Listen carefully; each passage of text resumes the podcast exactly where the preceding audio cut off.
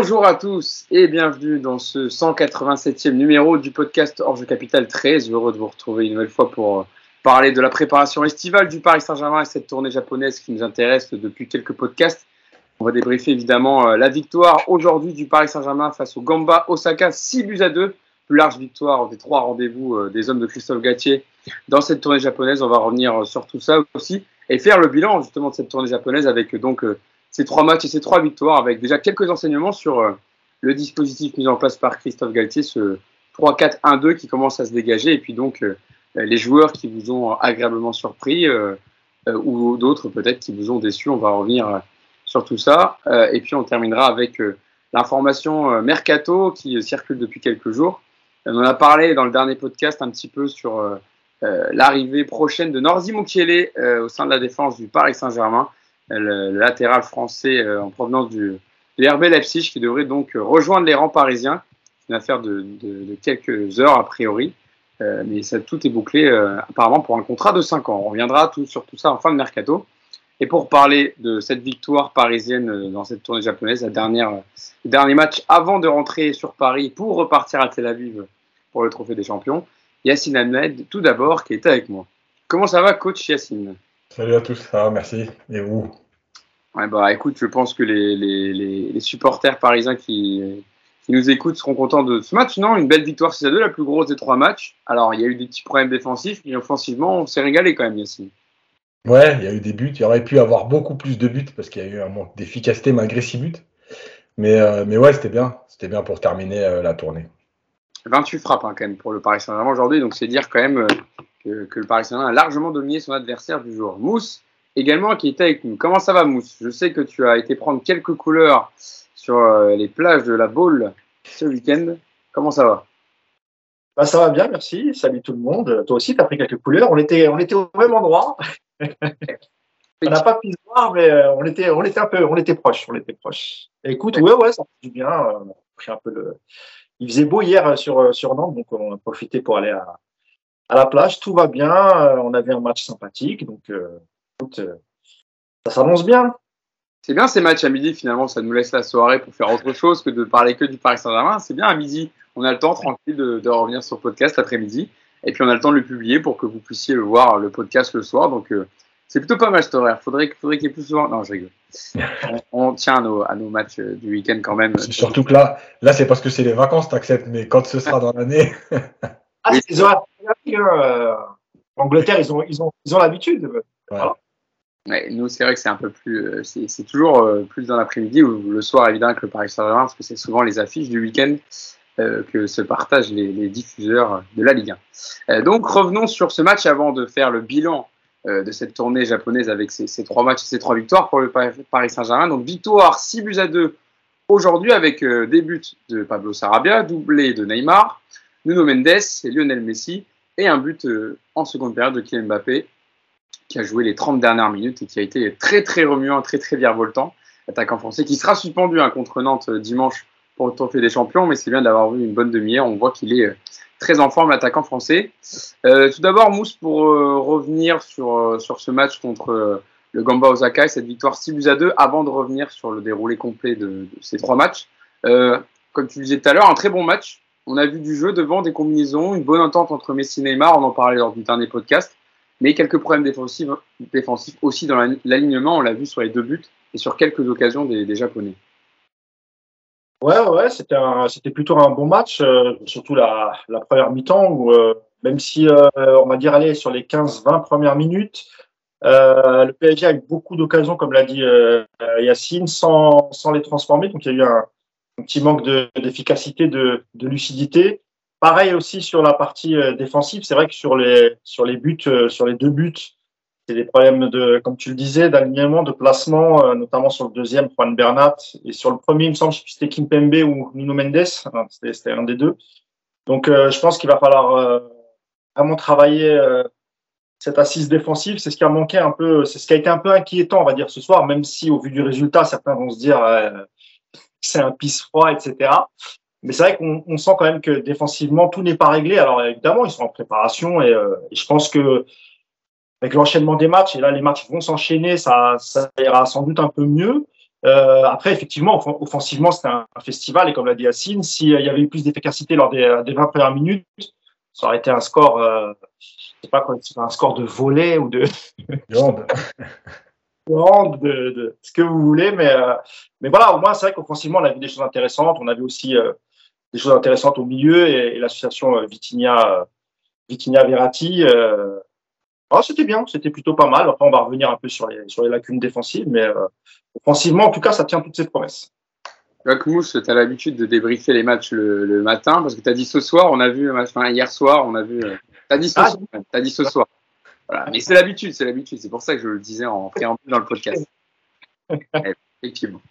Euh, mais c'est normal, ça, ça, va venir. Bon, après, ça va venir, euh, c'est trop tard. Hein. Il y a eu trois matchs. Je sais pas quand, je sais pas quand est-ce qu'il y a combien de décalage avec Tel, Aviv. Je sais pas, le match sera diffusé à quelle heure? 20, 20 heures. Il y a, pas, il y a une heure peut-être. Il y a une heure à peine. Hein. Mm. Euh, je, me je, sais bien qu'il n'y a pas autant qu'au Japon, évidemment, mais voilà, une, une heure de décalage, donc ça devrait, ça devrait aller pour moi s'il aura réglé d'ici là pour, pour, le joueur. Yacine, avant de se concentrer, je sais que tu as bien ciblé les choses euh, à améliorer, mais là déjà sur, sur, l'implication et sur, on va dire, ce qui a marché aujourd'hui, euh, l'animation offensive. Donc avec ce 3-4-1-2 répété et repris par Christophe Galtier, je peux donner le 11 un titulaire. Hein. Je te laisserai développer dessus après. Donnarumma dans les cages.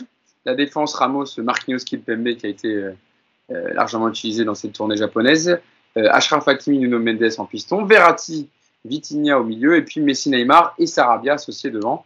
Euh, ça a plutôt bien fonctionné devant quand même entre les trois, et même sur les pistons, moins Kimi qui a été plutôt discret, mais Nuno Mendes euh, pas mal aussi offensivement.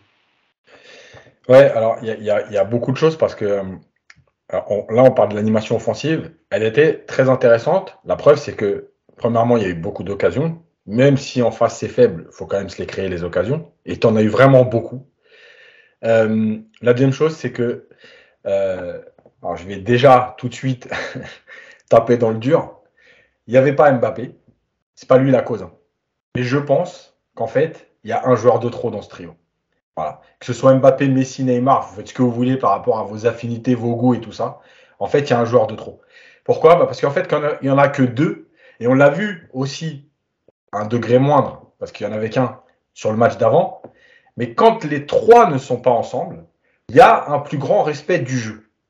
Euh, pourquoi? Bah Parce que déjà, par exemple, aujourd'hui, tu avais un Sarabia qui était prêt à se sacrifier pour faire des courses à vide et libérer des espaces. Ce que ne font pas les autres, en fait, puisque c'est un peu eux qui veulent tirer la couverture euh, pour avoir des stats, etc. Donc, ils ne se sacrifient pas. Ils essayent d'échanger, mais il n'y a pas un joueur qui va faire une course, comme par exemple sur le, le but de Messi, où Sarabia pique au premier poteau, il emmène les défenseurs, et finalement, Messi se retrouve tout seul, parce qu'il y a l'appel de Sarabia.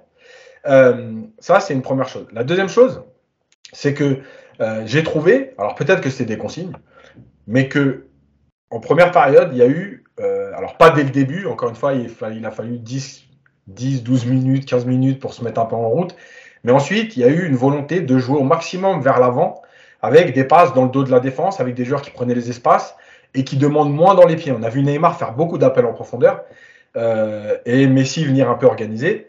Euh, ça, c'est intéressant parce qu'on cherchait vite la verticalité.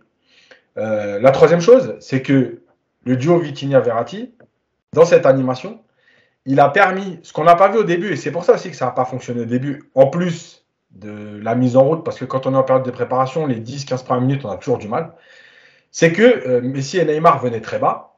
Or, on a vu qu'avec la qualité technique de Vitinha et Verratti, il y avait moyen de les trouver beaucoup plus haut. Et quand on a commencé à les trouver beaucoup plus haut, bah, comme par hasard, tu t'es créé des situations. Euh, et notamment, euh, toi, tu as fait un petit commentaire sur Hakimi. Alors moi, je n'ai pas trouvé Hakimi. En fait, j'ai trouvé qu'on l'a on l'a plus que cherché, on l'a plus cherché que d'habitude. Il a eu des ballons parce qu'il a eu des occasions, il a fait des centres. Il a été pas assez efficace par rapport au nombre de ballons qu'il a eu. Mais je trouve malgré tout qu'on l'a plus recherché que même depuis un an. Voilà. D'accord. Euh, et il y a eu le but aussi qui est venu avec Mendes, à savoir que Neymar qui rentre, Vitinha qui voit l'appel de Mendes dans le dos et qui lui donne avec cette ouverture en fait, en fait dans la largeur. Il y a eu des choses intéressantes avec ballon. Je pense malgré tout qu'il y a encore des réglages, mais moi, moi mon, ma conclusion de ça et, le deuxième match, parce qu'on n'en parle pas beaucoup du deuxième match, parce que finalement il était euh, samedi, il passe un peu au travers. En plus, il y avait beaucoup de changements dans ce deuxième match. Mais avec le match de samedi qui le confirme, quand il y a les trois, et on l'a vu à la rentrée d'Mbappé en deuxième mi-temps, quand il y a les trois, c'est foot euh, street.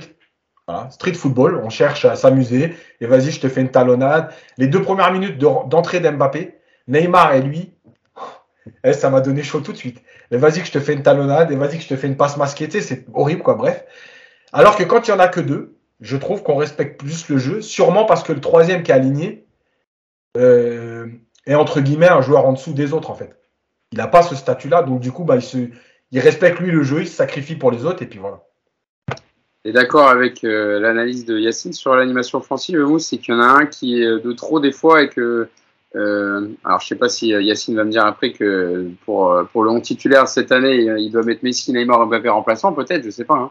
Mais, euh, mais est-ce que tu trouves qu'il y en a un de trop des fois de temps en temps que ça se marche un peu dessus? Moi, j'ai trouvé qu'ils étaient quand même assez laissés de zone cet après-midi et que euh, Messi de temps en temps c'est lui qui montait, Neymar un peu en retrait, Sarabia qui essaie de faire les appels. Moi, j'ai trouvé que c'était pas trop marché dessus, mais euh, je veux ton regard, Mousse, sur ce que vient de dire Yacine.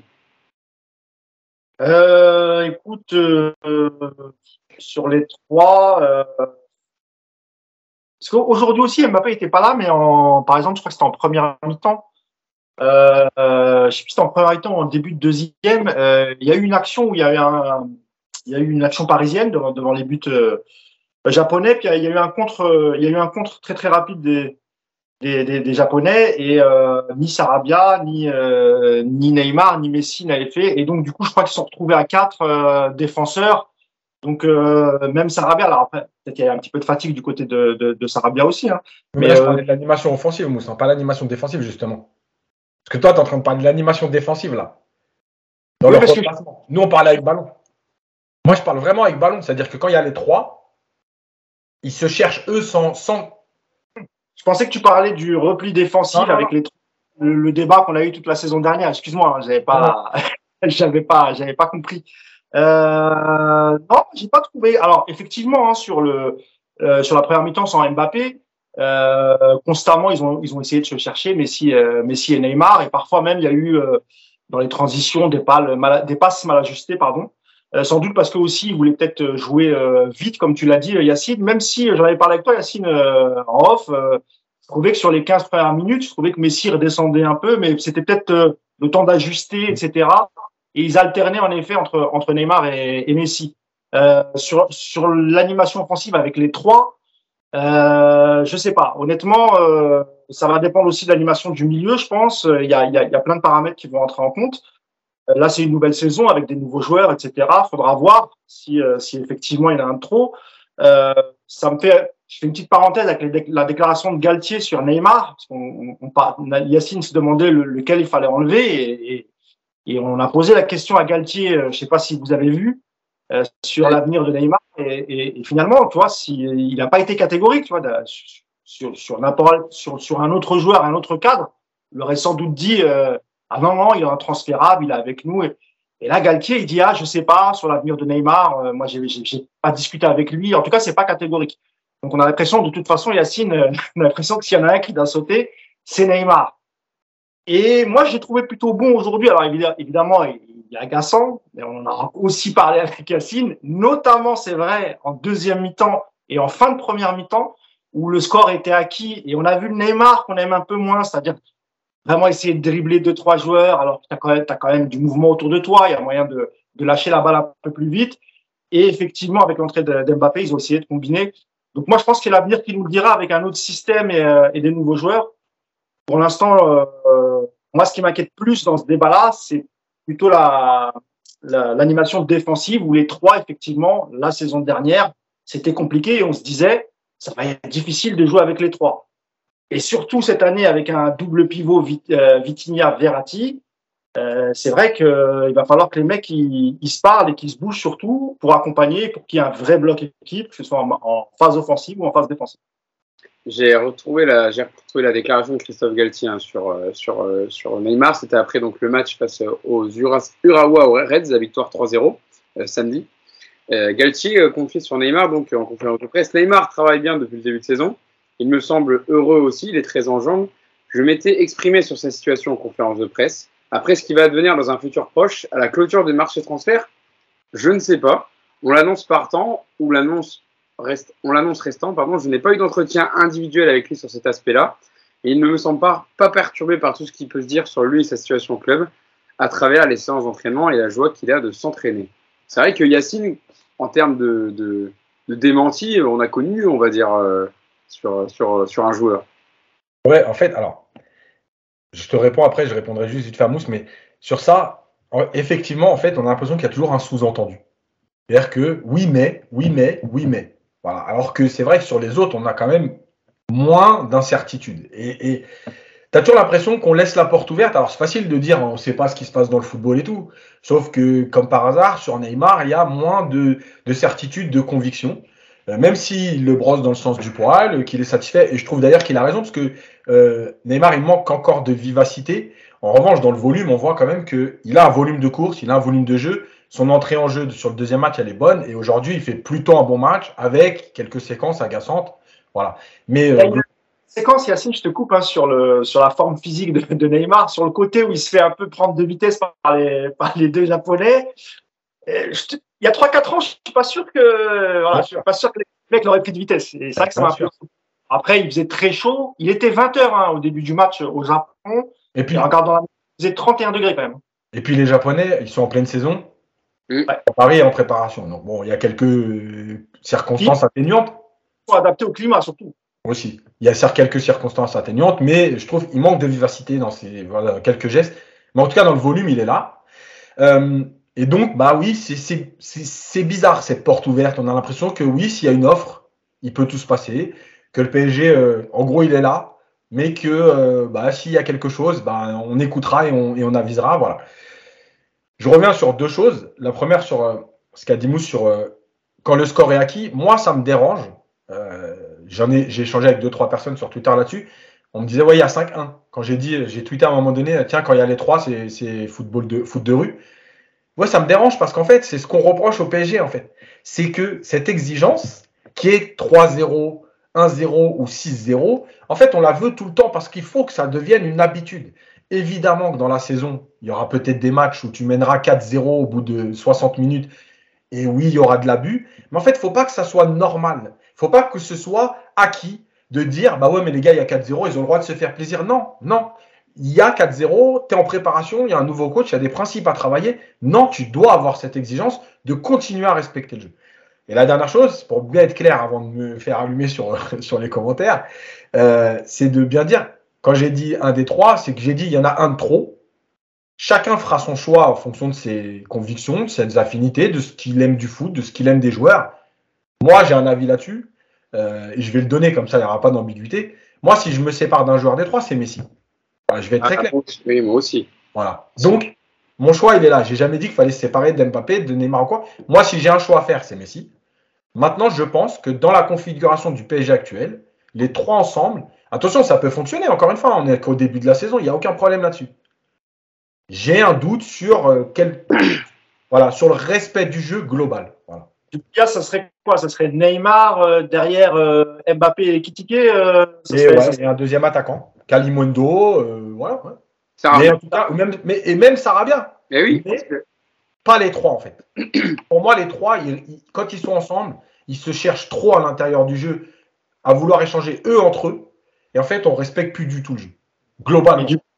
Et du, coup, tu n'exploites pas les qualités de Nuno Mendes, d'Ashraf Hakimi. Et, et, finalement, tu te dis, quand c'est comme ça, pourquoi jouer une défense à 3 avec deux pistons? Autant revenir à une défense à 4, tu joues en 4-3-3 et tu te casses pas la tête, parce qu'étant donné que les mecs centrent très peu, alors tu, tu disais tout à l'heure qu'Akimi, c'est vrai, il y a eu quelques dédoublements, un petit centre, etc. Mais, mais je trouve que sur 90 minutes, le rôle d'un piston, normalement, piston, c'est ce que ça, veut dire, ce que ça veut dire. C'est-à-dire, tu vois, c'est des allers-retours. Et moi, c'est des choses que j'ai pas encore vues, euh, que ce soit la saison dernière et, et, et pendant cette préparation. Et moi, c'est ça qui, qui, me gêne un peu, parce que je me dis, on n'arrive toujours pas, à, Hakimi, ça fait une saison maintenant qu'il est là, on n'arrive toujours pas à voir le Hakimi euh, euh, ses débuts à Dortmund et ensuite euh, sa progression à, à l'Inter. Et, et, et, on était content d'apprendre que, que, que, Galtier allait mettre ce système en place. Alors, c'est vrai que c'est il y a, y a, que quatre matchs. Hein. Euh, il y a eu que quatre matchs jusqu'à présent. Peut-être qu'avec le temps, effectivement, ça va, ça va peut-être s'améliorer. Mais pendant cette préparation, j'aurais voulu voir quand même vraiment les deux dans leur rôle de piston, avec des centres, des mecs qui coupent, etc. Et, et c'est vrai que quand les trois sont là, ça joue à l'intérieur, ça, ça combine dans des petits espaces. Forcément, a il y a beaucoup de déchets, tu perds le ballon, etc. C'est ça, moi, qui m'inquiète un peu, mais bon, avec l'évolution peut-être. Est-ce qu'on fait les latéraux maintenant parce qu'il a parlé d'Akimi ou pas? Parce que c'est parce que c'est intéressant euh, par rapport. à... J'ai revu des trucs euh, Oui, euh, alors. du- de la saison dernière et en fait je pense qu'il y a une un début d'explication. Alors vas-y, euh, Yacine, on parle maintenant de l'animation des côtés et la structure défensive. Allez-y. En fait, je pense que le problème d'Akimi, c'est que dans cette configuration-là, on va dire que dans le poste, il est à son poste, mais dans le rôle, il y a un problème parce qu'en fait, il est trop haut. Et en fait, en repensant au match d'Akimi à l'Inter, Conte, c'est quand même un, entraîneur qui aime les blocs très compacts et qui aime la transition. Et rappelez-vous, à l'Inter, il part, il part sur des courses beaucoup plus proches de son but. Et j'ai revu en fait certaines actions Notamment, euh, pour moi, elle est très significative de, de PSG Leipzig de l'année dernière quand PSG menait au parc et que euh, Pochettino passe finalement une défense à 3. et Hakimi, il est dans le coup des deux buts, non, d'un but et d'un penalty qui va être raté, je crois. Euh, et en fait, sur toutes ces courses de ces 25 dernières minutes, il part de beaucoup plus loin. Et en fait, je pense que dans cette animation, le problème, c'est qu'Hakimi, il est déjà trop haut. Du coup, il n'arrive pratiquement jamais lancé. Et je revoyais encore le but aussi qu'il met à Metz sur la passe de Neymar.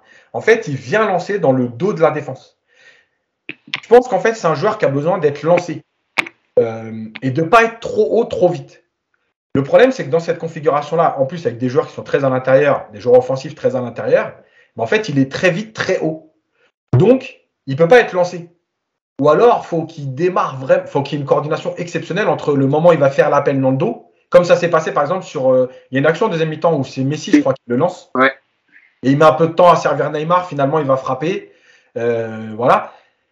Il faut qu'il y ait cette coordination. Je pense qu'il y a un problème de positionnement. Il est trop haut, trop vite. Et que ses qualités aujourd'hui, elles ne peuvent pas s'exprimer là-haut euh, dans cette configuration-là. C'est-à-dire que, tu vois, par exemple, Bernat, euh, de l'autre côté, Bernat, il aime cette position. Il préfère être lancé, lui. Il préfère être lancé euh, et trouver l'espace, comme sur la passe d'Mbappé d'entre les deux défenseurs japonais. Voilà, mais déjà très haut. Alors qu'Hakimi, il aime plus partir de plus bas, comme il le faisait à Dortmund, comme il le faisait à l'Inter. Et je pense qu'il y a un réglage à trouver là-dessus, pour pas qu'il soit euh, déjà en fait statique. Parce que finalement, le problème, c'est pas qu'il soit pas bien placé, c'est qu'il est déjà statique. Et on regarde bien quand il reçoit le ballon, il est pratiquement arrêté en 1 contre 1. Euh, donc c'est du duel, mais c'est pas euh, je fais la différence. Regardez bien, même sur le match d'aujourd'hui, les 3-4 fois où on le trouve, c'est quand il arrive lancé dans le dos de la défense. Et je pense qu'il y a un réglage à trouver là-dessus. Et d'ailleurs, tu l'avais dit dans le dernier podcast, hein, Yacine, que Hakimi, son jeu, c'était plus de partir de derrière, un peu comme Théo Hernandez. Alors, Théo Hernandez, Ouais. c'est plus puissant, c'est plus euh, voilà, prendre le ballon, dribbler 3-4 joueurs, mais un peu plus dans le même profil au niveau de, de, de- dans- en, qualité de piston, en tout cas. Voilà, alors que tu vois, par exemple, Bernat, il est capable de prendre un ballon arrêté et sur sa tonicité, en tout cas qu'il avait avant, hein, il- je trouve qu'il est en train de retrouver d'ailleurs. Moi, je l'ai trouvé, moi, je trouvé pas mal, hein, franchement. Ouais. Je trouve qu'il revient bien. Sur sa tonicité, il est capable de, de donner un ballon et d'appuyer sur les 3-4 pas pour faire la différence, comme sur l'action avec Mbappé, tu vois, sur cette tonicité-là. Alors qu'Akimi, il a besoin plus de courses plus longues, en fait. Sur, sur, euh, sur Bernat, c'est vrai qu'on on avait décelé à son arrivée avec Mbappé une, une, une vraie complicité. Ils se connaissent bien hein, quand ils jouent ensemble. euh, Et le, quand tu utilisais le départ arrêté, c'est vrai que ça fait souvent, ça dédouble sur le côté gauche. euh, J'ai l'impression qu'ils se connaissent très très bien, enfin mieux que Nuno Mendes et Mbappé, mais ça va, ça, ça va venir, hein, ça c'est Mm. clair. Euh, Mousse, sur euh, la, structure défensive, maintenant on a parlé un peu de l'animation offensive sur le match en tout cas. C'est vrai qu'il y a eu, alors encore Ramos aligné euh, défenseur droit, on avait parlé la dernière fois, on aurait dit peut-être ça aurait été mieux d'avoir un Marquinhos qui a un peu plus de vitesse, couvre l'axe droit et couvre Hakimi avec Ramos qui est un peu plus lent maintenant, soit dans l'axe un peu pour, euh, pour ce rôle de, de libéraux, de on va dire un peu à l'ancienne. Et encore une fois, on a eu ce système à 3 avec Ramos côté droit qui euh, a eu quelques difficultés de temps en temps contre les Japonais, parce qu'il y avait quand même de la vitesse hein, chez les Japonais, même si évidemment c'était plus faible, mais deux, trois situations, notamment leur deuxième but, euh, c'est en une touche, euh, c'est fluide c'est rapide, et ça a mis à mal la défense parisienne. Ah oui, c'était une belle attaque placée. Et, c'est vrai que des trois défenseurs, globalement sur la tournée japonaise, le, moins bon, on va dire, pour pas pour pas offenser, ça, a été Ramos. Et, encore une fois, moi je trouve que même sur ce match Kimpembe, par exemple, je l'ai trouvé mieux encore. Euh, je trouvais que ses jaillissements étaient bons. Il a il a il a coupé quelques quelques ballons. Euh, même dans l'agressivité, tu sens que c'est le plus agressif des trois, alors que normalement c'est aussi c'est normalement c'est aussi une des qualités de Ramos. Alors c'est vrai que Ramos, il a peu joué la saison dernière et, ça manque aussi de, de complicité avec, euh, avec les deux autres. Et en plus, ils ont très peu joué à trois la, saison dernière. C'est un, un, peu nouveau. C'est vrai que comme vous, je comprends pas que, que Galtier le mette à droite. Il devrait plutôt être euh, entre entre Marquis et, et, et Kimpembe. Euh, voilà. Après, je pense que ça, avec, avec l'enchaînement des matchs, le travail, là, ils étaient au Japon, il y a des conditions particulières météorologiques, il fait chaud, il y a l'humidité, etc. Ils reprennent l'avion euh, dans la foulée, ils, sont, ils seront là euh, demain. Euh, ils ont quelques jours pour, pour préparer le, le, trophée des champions, le trophée des champions. Pardon.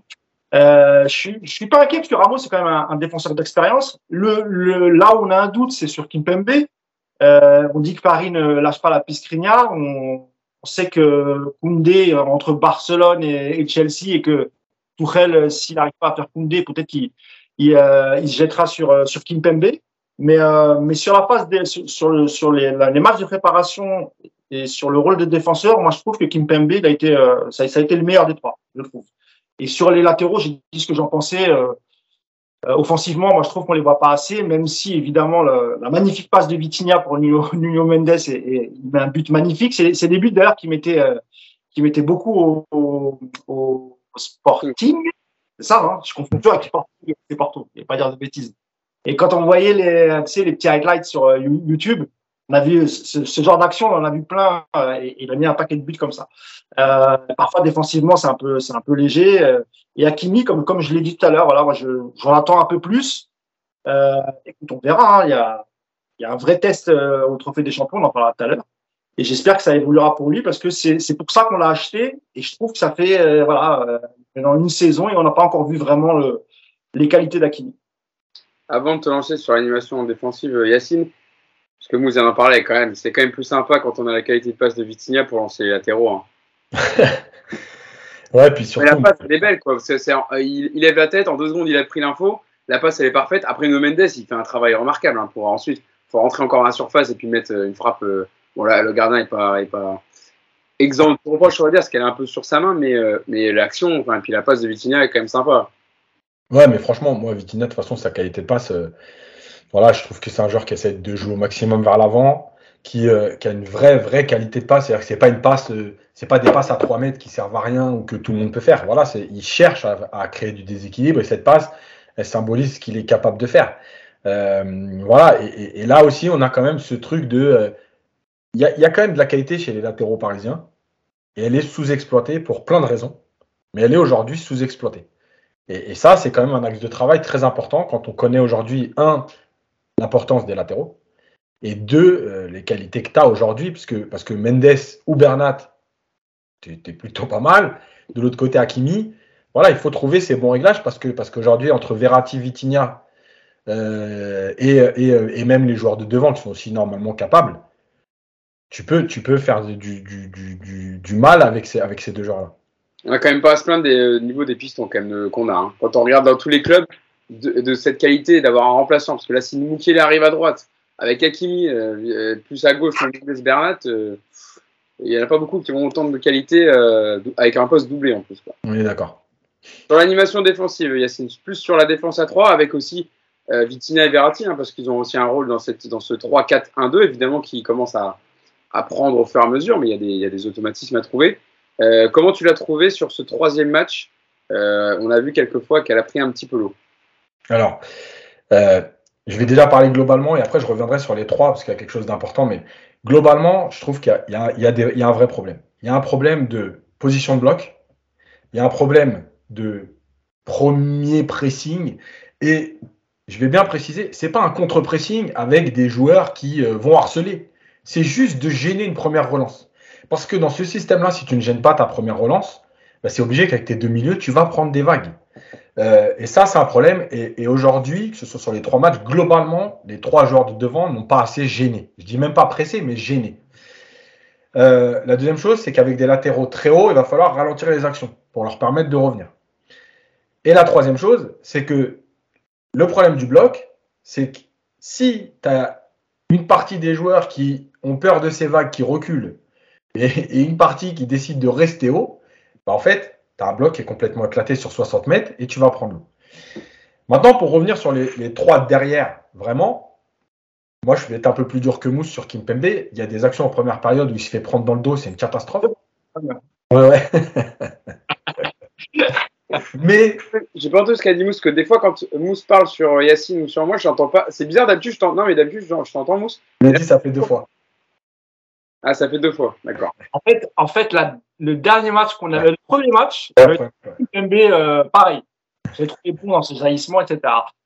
Et derrière, Yacine, il met un, un taquet, il dit ah, pas du tout. Moi, c'est tout le contraire. Ah, c'est. Les... Je me rappelle, je me rappelle maintenant. Mais sur les sorties de balle, il y a eu quelques sorties de balle intéressantes. Euh, là, tu parles, je sais bien, tu parles de l'alignement défensif. Ouais. Et sur les sorties de balle, etc., en premier, on a eu quand même quelques, quelques combinaisons. Oui, il y a eu des séquences, notamment bien aidées par Vitinha Verratti, parce que quand tu as des relais au milieu avec cette technique, évidemment, c'est plus facile. Mais oui, il y, a eu des, il y a eu des choses intéressantes, mais défensivement. Euh, donc, il a été pris dans son dos, etc. Euh, le truc, c'est que je vais bien préciser encore une fois tout de suite parce que ça aussi, c'est devenu un peu le thème récurrent à la mode. C'est on en veut à Kimpembe ou on est pro Kimpembe. Mais moi, en fait, je m'en fous. Pas, surtout toi. Vas-y, rajoute-en, comme ça, je vais me faire allumer. Euh, en fait, le pire, enfin, le pire, pas le pire ou quoi, mais c'est qu'il n'y a pas que lui qui n'a pas été bon. Marquinhos, il n'a pas été bon non plus. Marquinhos, il a été en retard sur ses jaillissements.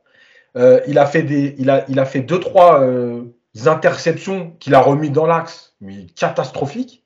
Euh, heureusement que c'est que euh, Gamba Osaka devant, en face, parce que je pense qu'il y a deux trois relances dans l'axe où ça peut faire ficelle si c'est si des équipes qui tiennent la route. Ah, hey, euh, ça, quand il lève le bras à chaque fois là, pour réclamer un jeu, ça commence à m'insupporter moi. Et c'est plusieurs fois, au lieu de défendre, Ramos il lève pas le bras, il défend, il essaie, etc. Marquinhos c'est toujours avec le bras en regardant l'arbitre assistant. Mais défend et tu verras après s'il y a hors-jeu, s'il est machin, tu vois. Mais...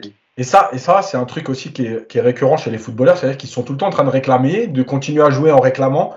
Et écoute, joue. En plus, maintenant, vu qu'il laisse les actions, déjà quand il y a hors-jeu, il laisse les actions. Donc, euh, quand tant que c'est pas sifflé, joue jusqu'au bout. Et puis, s'il y a but et il doit y avoir hors-jeu, il y aura hors-jeu. Bref, arrête de réclamer, joue. Bref, là, il est, en retard sur plein de domaines euh, dans ses jaillissements. Et puis, il y a Ramos. Et le problème de Ramos, c'est que il n'est pas à son poste. Alors, je vais essayer d'expliquer pourquoi, mais le truc, c'est que pour moi, Marquinhos, il joue dans l'axe pour deux raisons. La première, c'est son statut. Il est au cœur de la défense. Et pour l'instant, Galtier, je pense, il n'ose pas trop bouger ça. La deuxième chose, c'est que Marquinhos avait fait des choses plutôt intéressantes. Alors, il n'a pas été exceptionnel, mais des choses intéressantes au milieu. Et le truc, c'est de se dire, comme avait essayé un peu Tourelle, d'être capable de venir dans cette position de numéro 6 soulager les deux milieux de terrain. Le problème, c'est que en fait, c'est pas comme ça que tu construis une équipe. Et, euh, pour moi, l'arrivée de Skriniar, elle s'inscrivait là-dessus. J'avais dit, euh, pour moi, Skriniar, attention que ce soit pas un concurrent à Ramos, euh, parce que voilà. Et je pense que c'est un concurrent à Ramos, parce que en fait, comment construire l'équipe sans Skriniar? C'est de te dire, Ma défense, comment elle va être le mieux organisée par rapport à mon collectif? Marquinhos, il est peut-être mieux dans l'axe. Je ne dis pas le contraire, pour l'instant, je n'ai pas de jugement. Euh, mais est-ce que ma défense est mieux avec Marquinhos dans l'axe et Ramos à droite? Ou avec Ramos dans l'axe et Marquinhos à droite? D'accord? Peut-être que Marquinhos, tu vois, je vais donner des chiffres pour être concret. Sur 10, peut-être que Marquinhos à droite, ça vaut 6 et dans l'axe, ça vaut 7. Mais sauf que ta défense globalement, avec Ramos dans l'axe et Marquinhos à droite, elle vaut 8. Et l'inverse, elle vaut 6. C'est ça, comme ça que tu construis une équipe. Des fois, tu te dis, tiens, lui, euh, il est peut-être mieux un peu sur le côté. Euh, il y a des gens qui vont dire, mais non, c'est pas. Oui, mais dans le collectif, pour moi, c'est mieux qu'il soit dans ce, de ce côté-là. Voilà. Donc, en fait, il faut que Galtier trouve cette harmonie. Et pour moi, l'harmonie, aujourd'hui, avec la composition actuelle de l'effectif, elle viendra de Marquinhos à droite même si son statut est capitaine, etc. Pourquoi? Parce que Ramos est capable, malgré tout, de défendre en avançant et Marquinhos et Kimpembe de revenir serrer à l'intérieur pour fermer Ramos. Et la deuxième chose, c'est que je pense que c'est Marquinhos qui a le plus de vivacité aujourd'hui pour couvrir Hakimi. Si tu mets Ramos, en fait, tu vas mettre Hakimi en difficulté. Tu vas mettre Ramos en difficulté. Résultat, tu vas mettre Marquinhos en difficulté. Mais d'ailleurs, Yacine, le premier match euh, de la tournée au Japon, euh, je crois que c'est dans la première mi-temps ou dans la première version japonaise, elle, elle, passait toute du côté de Ramos. Hein. Mais bien sûr. Dit s'il n'y a pas de changement, en Ligue 1, ça va être pareil. C'est-à-dire qu'ils vont cibler le, le, manque de vitesse et de vivacité de, de Ramos. Voilà. Et, ça risque de poser quelques, quelques problèmes, surtout euh, s'il y a un contre et si les mecs ne reviennent pas tous, etc. Exact. Et donc, je pense, et donc, je pense que c'est là aussi que Galtier doit travailler. Pour l'instant, sans Skriniar, c'est pas se dire on espère Skriniar, donc je mets Ramos à droite parce qu'avec Skriniar, ce sera Marquinhos dans l'axe. C'est de se dire aujourd'hui, j'ai pas Skriniar. Donc mes automatiques, je les travaille avec Ramos dans l'axe et Marquinhos à droite qui va couvrir. D'ailleurs, je rappelle aussi que l'année dernière, Marquinhos a joué quelques matchs en axe droit et il a été très bon, non seulement pour couvrir Hakimi, mais aussi parce que Marquinhos, il a déjà joué latéral, parfois pour avancer avec le ballon côté droit et créer du mouvement avec Hakimi, avec Messi. Euh, tu vois, quand il porte le ballon comme ça sur 15-20 mètres, euh, plus que dans l'axe, parce que finalement, dans l'axe, avec Verratti quand il est là, t'as pas besoin que Marquinhos il porte le ballon puisque c'est Verratti qui va organiser le jeu. Donc, voilà. Et je pense qu'aujourd'hui, il n'ose pas le faire par rapport à tout ce que j'ai dit, le statut, la future arrivée de Skriniar, etc. Et, ça, c'est une perte de temps parce que franchement, Paris a vraiment subi beaucoup d'occasions dans les trois matchs contre des équipes japonaises qui sont quand même pas des foudres de guerre. Après, future arrivée, euh, Yacine, pour l'instant, euh, l'Inter a l'air de ne pas vouloir euh, céder au niveau du, prix. Mmh. la, la, seule chance que peut avoir Paris, euh, effectivement, l'Inter a besoin quand même euh, d'argent parce qu'ils ont quand même payé, ils ont fait un prépayant avec Lukaku. Il y a une grosse partie du salaire qui est, qui est pris en charge. J'imagine aussi qu'il y a peut-être moi peut-être une option qui vont peut-être lever pour Lukaku. Ça va quand même coûter cher. Euh, donc voilà, hein, là pour l'instant, c'est soit ils attendent vraiment le 31 pour essayer de chercher mmh. l'Inter parce que l'Inter aura vraiment besoin d'argent, soit l'Inter va faire d'autres ventes, va garder Skriniar et à ce moment-là, si vraiment tu veux un deuxième, j'espère qu'ils ont un plan B parce que bah, c'est ce que j'allais dire. Mukele, en fait, est capable d'occuper ce rôle-là. Et on parlait aussi d'un défenseur au Portugal, euh, au cas où Skriniar, je, ne connaissais pas plus du nom. Mais après, a priori, oui, voilà. C'est soit le plan B, c'est Mukele qui peut faire les deux, ou soit il rajoute encore euh, un, autre défenseur central, peut-être un peu plus jeune, un prospect. Voilà, Mukele, j'en ai, j'en ai pas parlé parce qu'on va en parler après. Effectivement, ça peut être celui qui, qui, occupera ce poste-là. Gardons, gardons le, débat Nordi Mukele pour la fin du, podcast. Euh, voilà pour ce qu'on peut dire sur le match en lui-même, sur cette victoire 6 buts à 2, mais élargissons un peu sur cette tournée japonaise avec donc euh, les trois matchs qui, euh, qui, ont eu lieu pour le Paris Saint-Germain, avec 11 buts marqués en tout, 4 buts encaissés dans ces trois matchs. On en parlait, un système de jeu en 3-4-1-2 euh, installé par Christophe Gatier qui commence à prendre ses marques. Beaucoup de positifs et quelques points négatifs. Avant le premier match officiel de la saison dimanche prochain, donc pour le trophée des champions face à Nantes. Mousse, question? Qui a marqué des points pour toi dans cette euh, tournée japonaise? C'est pas forcément, euh, euh, ça peut être tu vois, plusieurs joueurs comme ça à la volée, il n'y a pas de, truc précis, mais pour toi, qui, qui ressort un peu de cette tournée japonaise? Évidemment, devant, même si j'avais pas trop apprécié, c'était le premier match de Neymar, j'avais pas beaucoup apprécié. je trouve que les deux autres, ils étaient mieux. Enfin, en tout cas, le dernier, puisque le, le deuxième, j'ai pas pu le voir entier, donc j'ai vu que, un, un résumé toute façon, il est rentré, il est rentré qu'une demi-heure, le deuxième. Le deuxième, il est rentré qu'une demi-heure. Ah bah, je, je trouvais que là, il était mieux en jambes, euh, il était plus créatif euh, sur la dernière rencontre. Donc, euh, je trouve que, je l'avais critiqué lors de la première, moi, je trouve que voilà, il, il, envoie des signes malgré tout plutôt positifs, Mami Neymar. Donc, on va, on va lui mettre un encouragement. Tu sais que c'est ma spécialité, Hugo, je mets que des encouragements. Donc, j'en mets, je mets un Neymar. Euh, évidemment, euh, on le découvre, donc euh, c'est plutôt euh, une belle découverte. C'est plutôt, une bonne chose. qui d'autre Comme je t'ai dit, moi les latéraux, j'en attends un peu plus dans le rôle de piston. Donc, ouais, je, vous, demanderai après pour ceux qui vous ont un peu plus déçus. Donc là, que pour l'instant que les, non mais si, que les joueurs qui t'ont un peu plus marqué agréablement. Voilà.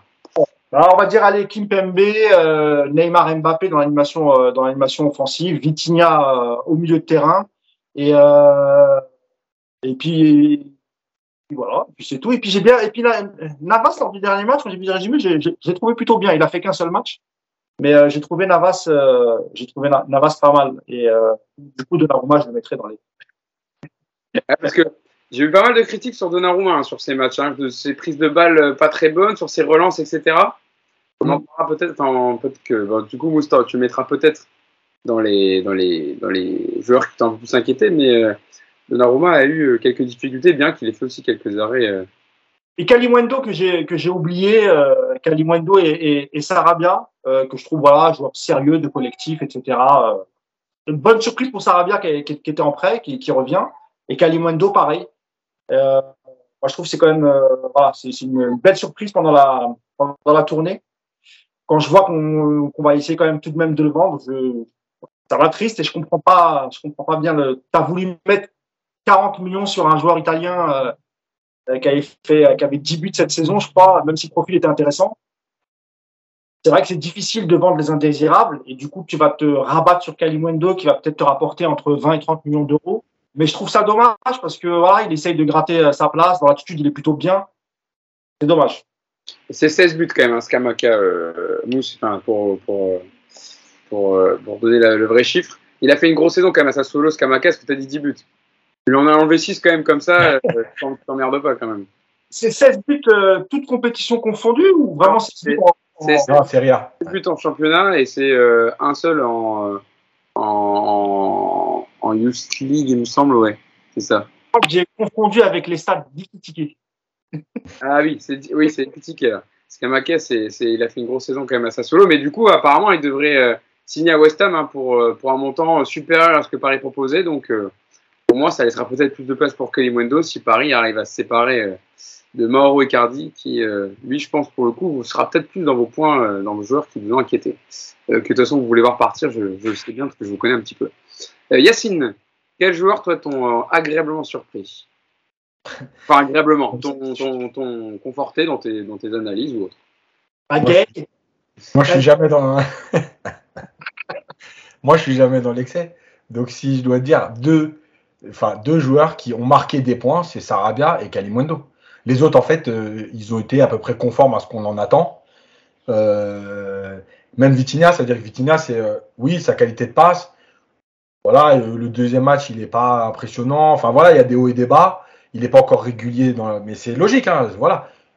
Marquer des points, pour moi, sur, les trois, sur, la, sur la tournée au Japon, c'est Kalimundo et Sarabia. Kalimundo parce qu'il fait des très bonnes entrées. Il marque, Putain, deux buts Ouais, pour Kalimundo cette tournée et deux buts pour Sarabia. voilà, il marque. Euh, il, est, il est présent, il se déplace, il bouge, il met, voilà, il, il- il fait ce qu'il a fait à Lens et il continue même au PSG. Euh, et puis Sarabia parce que parce que Sarabia, euh, euh, on en a beaucoup parlé ici parce que c'est un joueur globalement que ici à Paris United on apprécie euh, parce qu'on apprécie son profil, on apprécie son état d'esprit. Euh, il a eu du mal après le Covid, il a mis du temps à revenir. Il a eu un Covid qui lui a fait mal. Son prêt au Sporting l'a remis dedans. Mais nous, on a toujours dit que Sarabia, c'est le profil type du joueur qui, s'il accepte, parce que ça aussi, c'est aussi un autre, un autre truc à prendre en, en compte, mais s'il accepte au départ un rôle de doublure avec du temps de jeu, parce que, parce que là aussi, si c'est garder Sarabia euh, pour laisser Messi, Mbappé, Neymar 90 minutes les 10 prochains matchs et offrir à Sarabia 7 minutes 30 en 10 matchs, effectivement, je vois pas d'intérêt. Maintenant, s'il accepte de dire, OK, moi, je veux bien rentrer à la 60e, à la 65e, parce que Sarabia, il est capable de rentrer à la place de Messi, de Neymar ou de Mbappé, euh, en fonction de comment tu réorganises le truc. Donc, voilà, il est dans, il est dans le tempo, il, il est prêt à se sacrifier sur certaines courses. Euh, il a mis deux très beaux buts sur la tournée au Japon. Euh, voilà. C'est le joueur qui doit faire partie des, des 17, tu vois, à chaque fois, enfin 17-18, à chaque fois, nous on se dit euh, qui tu dois faire partir? Bah, je suis désolé, moi, une fois que j'ai pris les 13-14 joueurs, en gros, qui vont jouer, sur les 15 noms qui restent, Sarabia, il est jamais dans mes joueurs que je laisse partir ou que je fais partir. Parce que c'est vraiment le profil de joueur dont tu as besoin, capable de jouer aussi, en plus de ce qu'il fait, à plusieurs postes. C'est-à-dire qu'on l'a déjà vu avec Soutourel en numéro 10, on l'a vu en deuxième attaquant, euh, là on le voit sur un côté, ce qu'il a fait aussi longtemps. Voilà, c'est un joueur qui, qui t'apporte et qui déçoit rarement, sauf, je répète, dans sa période Covid où vraiment il a vraiment souffert. Parce que je me rappelle de matchs où il faisait même de la peine, quoi. Il, a, il avait plus de jus, il avait plus de. Enfin, c'était horrible. Et Yacine, elle était déjà, euh, elle était déjà flagrante lors de sa dernière saison à Séville, avant qu'il signe au PSG. Il avait des stats incroyables. Effectivement, il pouvait jouer derrière des attaquants, il, il pouvait jouer sur un, sur un côté ou voir avec un deuxième attaquant. Donc, euh, il avait- c'est- vraiment un bon joueur, ça va bien. C'est un, bon joueur de collectif et, et vraiment la dernière, la dernière saison qu'il fait à Séville, elle est incroyable. En termes de statistiques, but et passes décisives. Mais au, sport, au Sporting aussi. bah, c'est ça, hein. j'allais dire au Sporting, il est à 15 buts et 6 passes décisives. hein. Et il a laissé une très très belle image. Ouais, ouais, ouais. Il a, il a, il a fait une très belle saison et euh, euh, les stats que, dont tu parles à Séville et Mousse, c'était 12 buts et 13 passes décisives avant qu'il euh, ne rejoigne le PSG à l'année 2019-2020. Et c'est tout? À 12 buts, 13 passes D, ça va quand même. Euh, décidément, moi et les chiffres, c'est une catastrophe. Parce que moi, je me rappelle, quand on avait fait le papier, il me semblait qu'en termes de buts, il avait, il était pas loin des 20 buts. Et pareil, en termes de passes décisives. Ah, je... Alors après, j'ai pas, c'est ces chiffres en Ligue 1, mais bon, il est déjà un double-double juste en championnat. Donc il a dû les atteindre peut-être avec la Coupe d'Europe, etc. Hein. Euh, les stats qu'on avait mis à l'époque, c'était effectivement euh, toute compétition euh, confondue. Et juste pour finir sur Sarabia, c'est quand même difficile hein, de, de, de t'imposer dans un nouveau championnat, une nouvelle équipe comme le Sporting. Et effectivement, il a, il a réussi. Je pense que si Sporting financièrement est en capacité de le garder, il l'aurait fait sans problème. Je pense qu'il est, je pense que Sarabia serait resté parce qu'il avait là aussi plutôt content de son, de son passage au Portugal.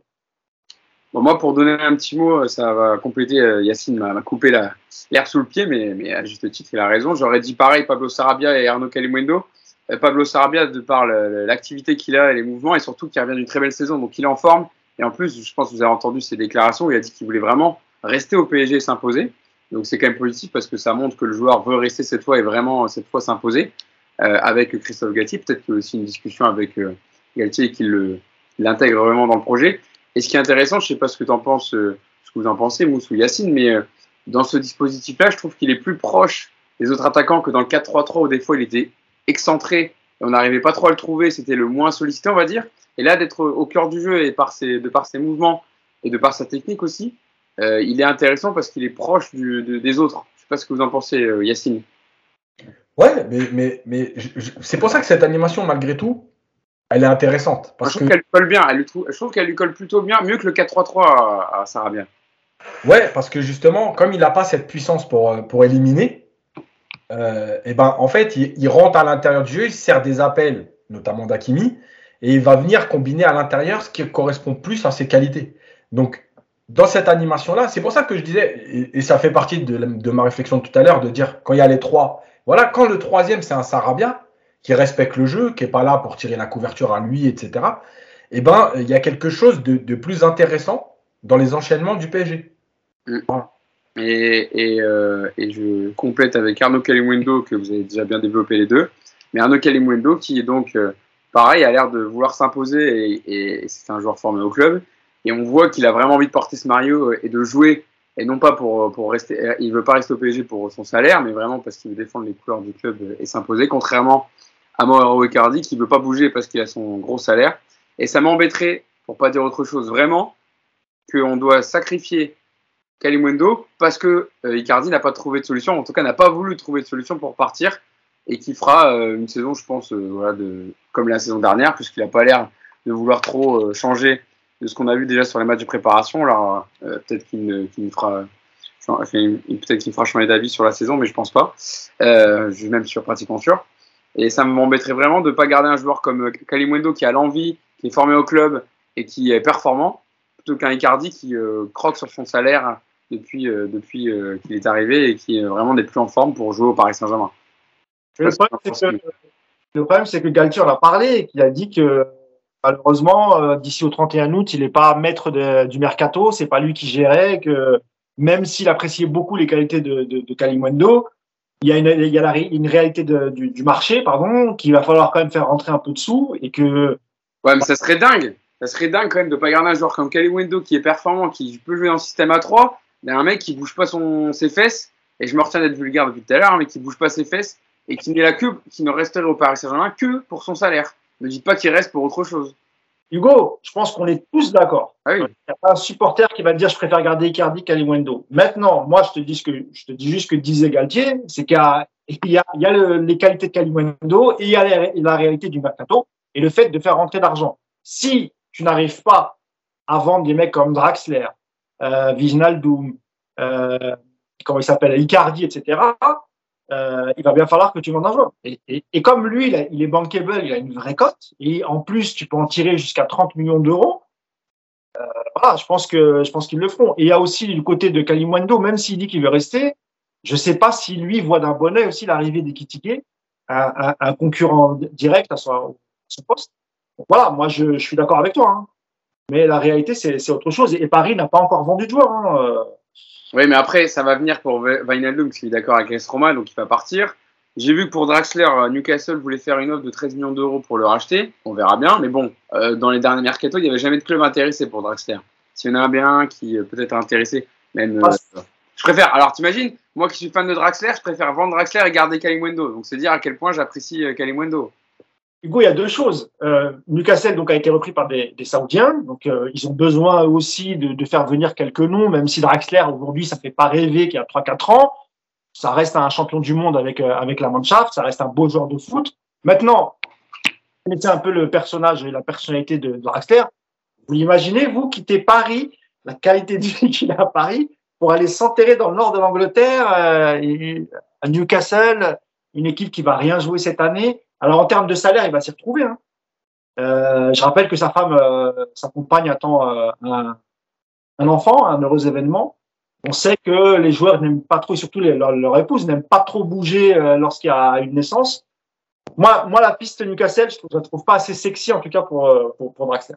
On verra bien, mais en tout cas, c'est déjà une première, première approche et on verra bien si Draxler a. S'il a dit qu'il voulait jouer au foot. Donc on verra s'il veut vraiment jouer au foot et être dans un club où il jouera. Parce que Newcastle, euh, se prend les pieds un peu. Je sais pas si vous voyez niveau mercato, mais ils se prennent des noms sur leur premier, deuxième, voire troisième choix.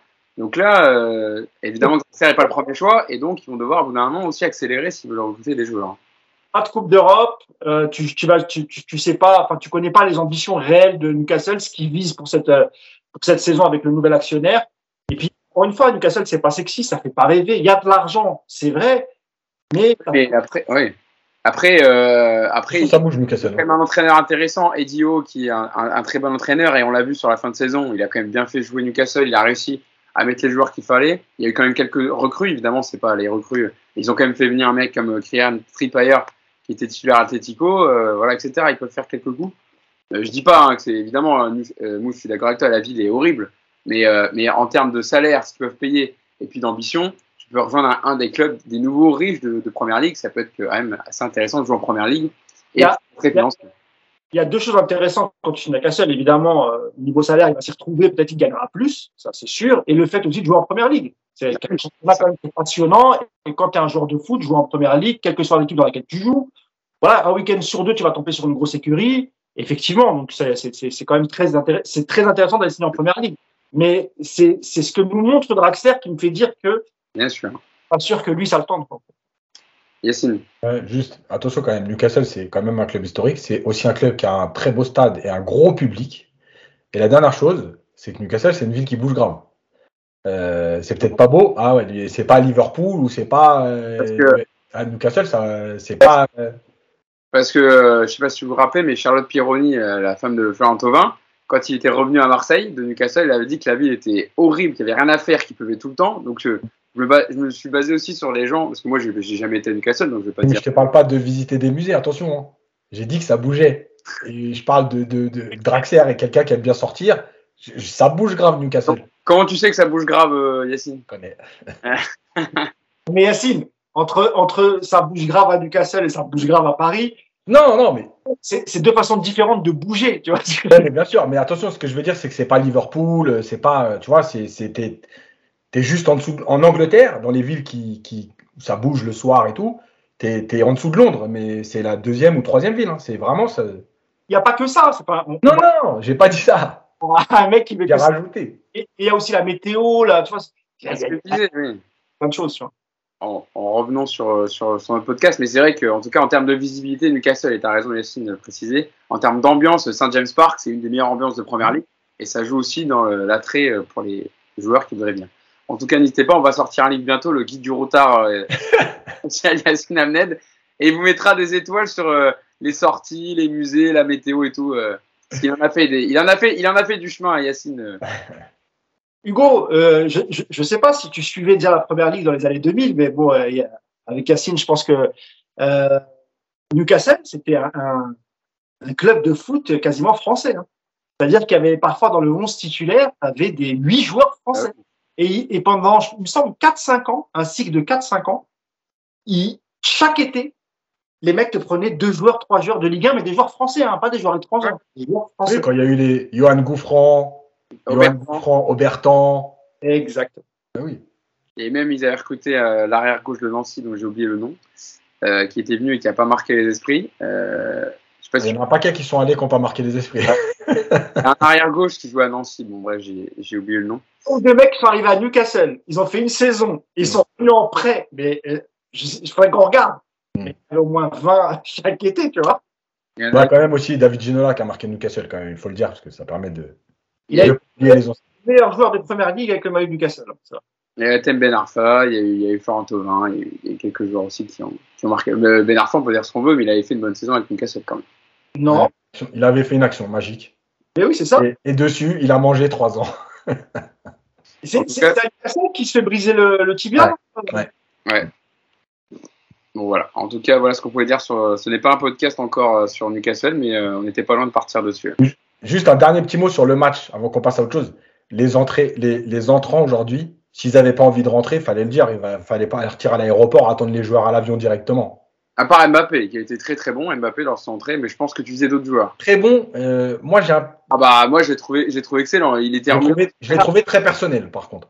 Oui, en fait, mais attends, ça, ça c'est pas, c'est pas pareil ça. Ah si. Bah non.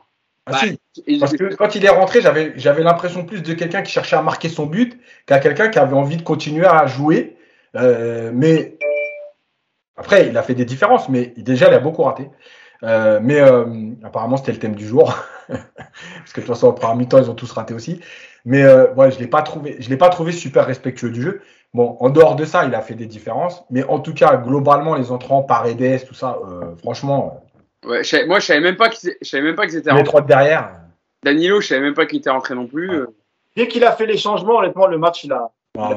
Dès, je trouve qu'Mbappé, je suis d'accord avec Hugo dans, dans, le sens où euh, il fait une rentrée où il apporte de la vitesse qui manquait ah oui. un peu à, avant son entrée. Après, il rentre Yacine, le score est déjà acquis. Et il a fait ce qu'a fait Neymar en fin de première mi-temps. Ils ont essayé de jouer à la baballe, se faire plaisir. Et effectivement, tu sens qu'il voulait marquer absolument son but pour peut-être être le meilleur buteur du tournoi, euh, etc. Bon, après, le score était acquis, c'est pas, c'est pas bien grave. Oui. Et il y a une action au moment où il dribble défenseur plus gardien, où il a mis le défenseur la sauve, qui, était pas mal aussi. Euh, mais par contre, par exemple, voilà, dans les rentrants, j'aurais préféré voir Warren Zer-Emery, qui, euh, voilà, qui euh, est un des jeunes qui a été pris par Galtier pour le stage et qui avait été intéressant. Yacine, tu avais fait un papier dessus d'ailleurs, sur son deuxième match. C'est dommage de ne pas l'avoir revu aujourd'hui.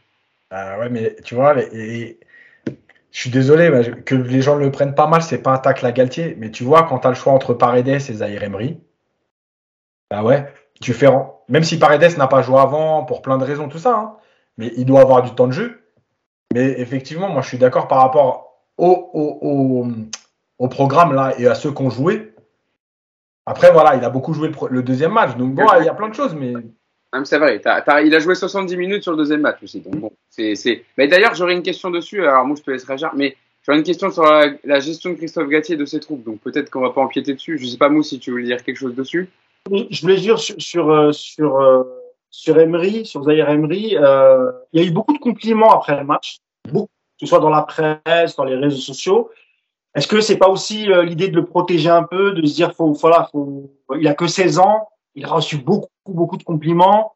Euh, moi, comme je l'ai dit, j'ai pas vu le match, j'ai vu le résumé.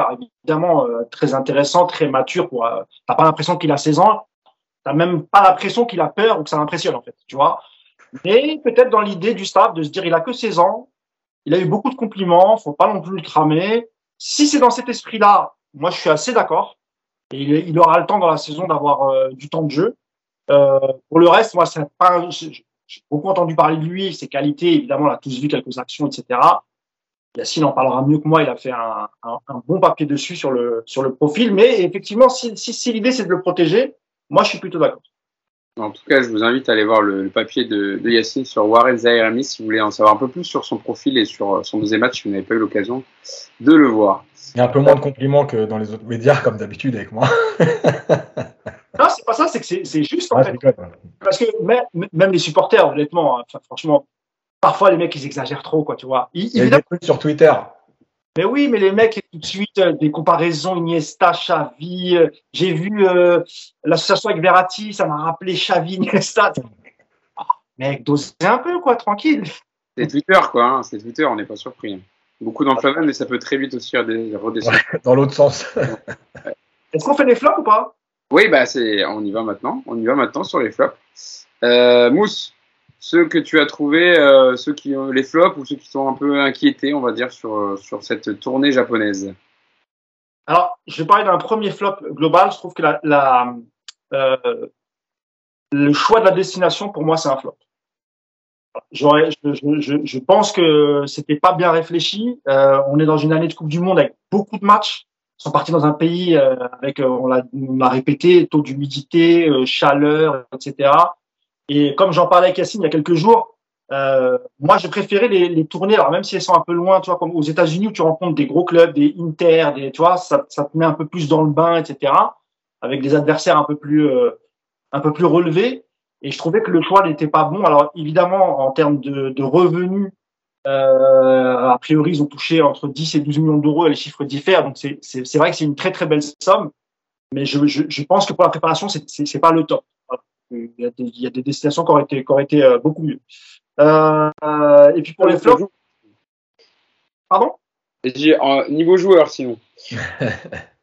J'allais dire, eh ben, tu, tu, vois, tout à l'heure, tu parlais des remplaçants, euh, Yacine, qui, qui sont rentrés dans ce match-là. Et eh ben, moi, les mecs que j'ai vus, euh, euh, dont on sait qu'ils ne seront pas titulaires cette année, euh, voilà, les Gay, euh, Danilo, moi, je pense qu'on les a emmenés parce qu'il fallait faire le chiffre, mais je pense aussi qu'on a voulu voir, les tester pour voir si on pouvait quand même compter sur eux la saison prochaine.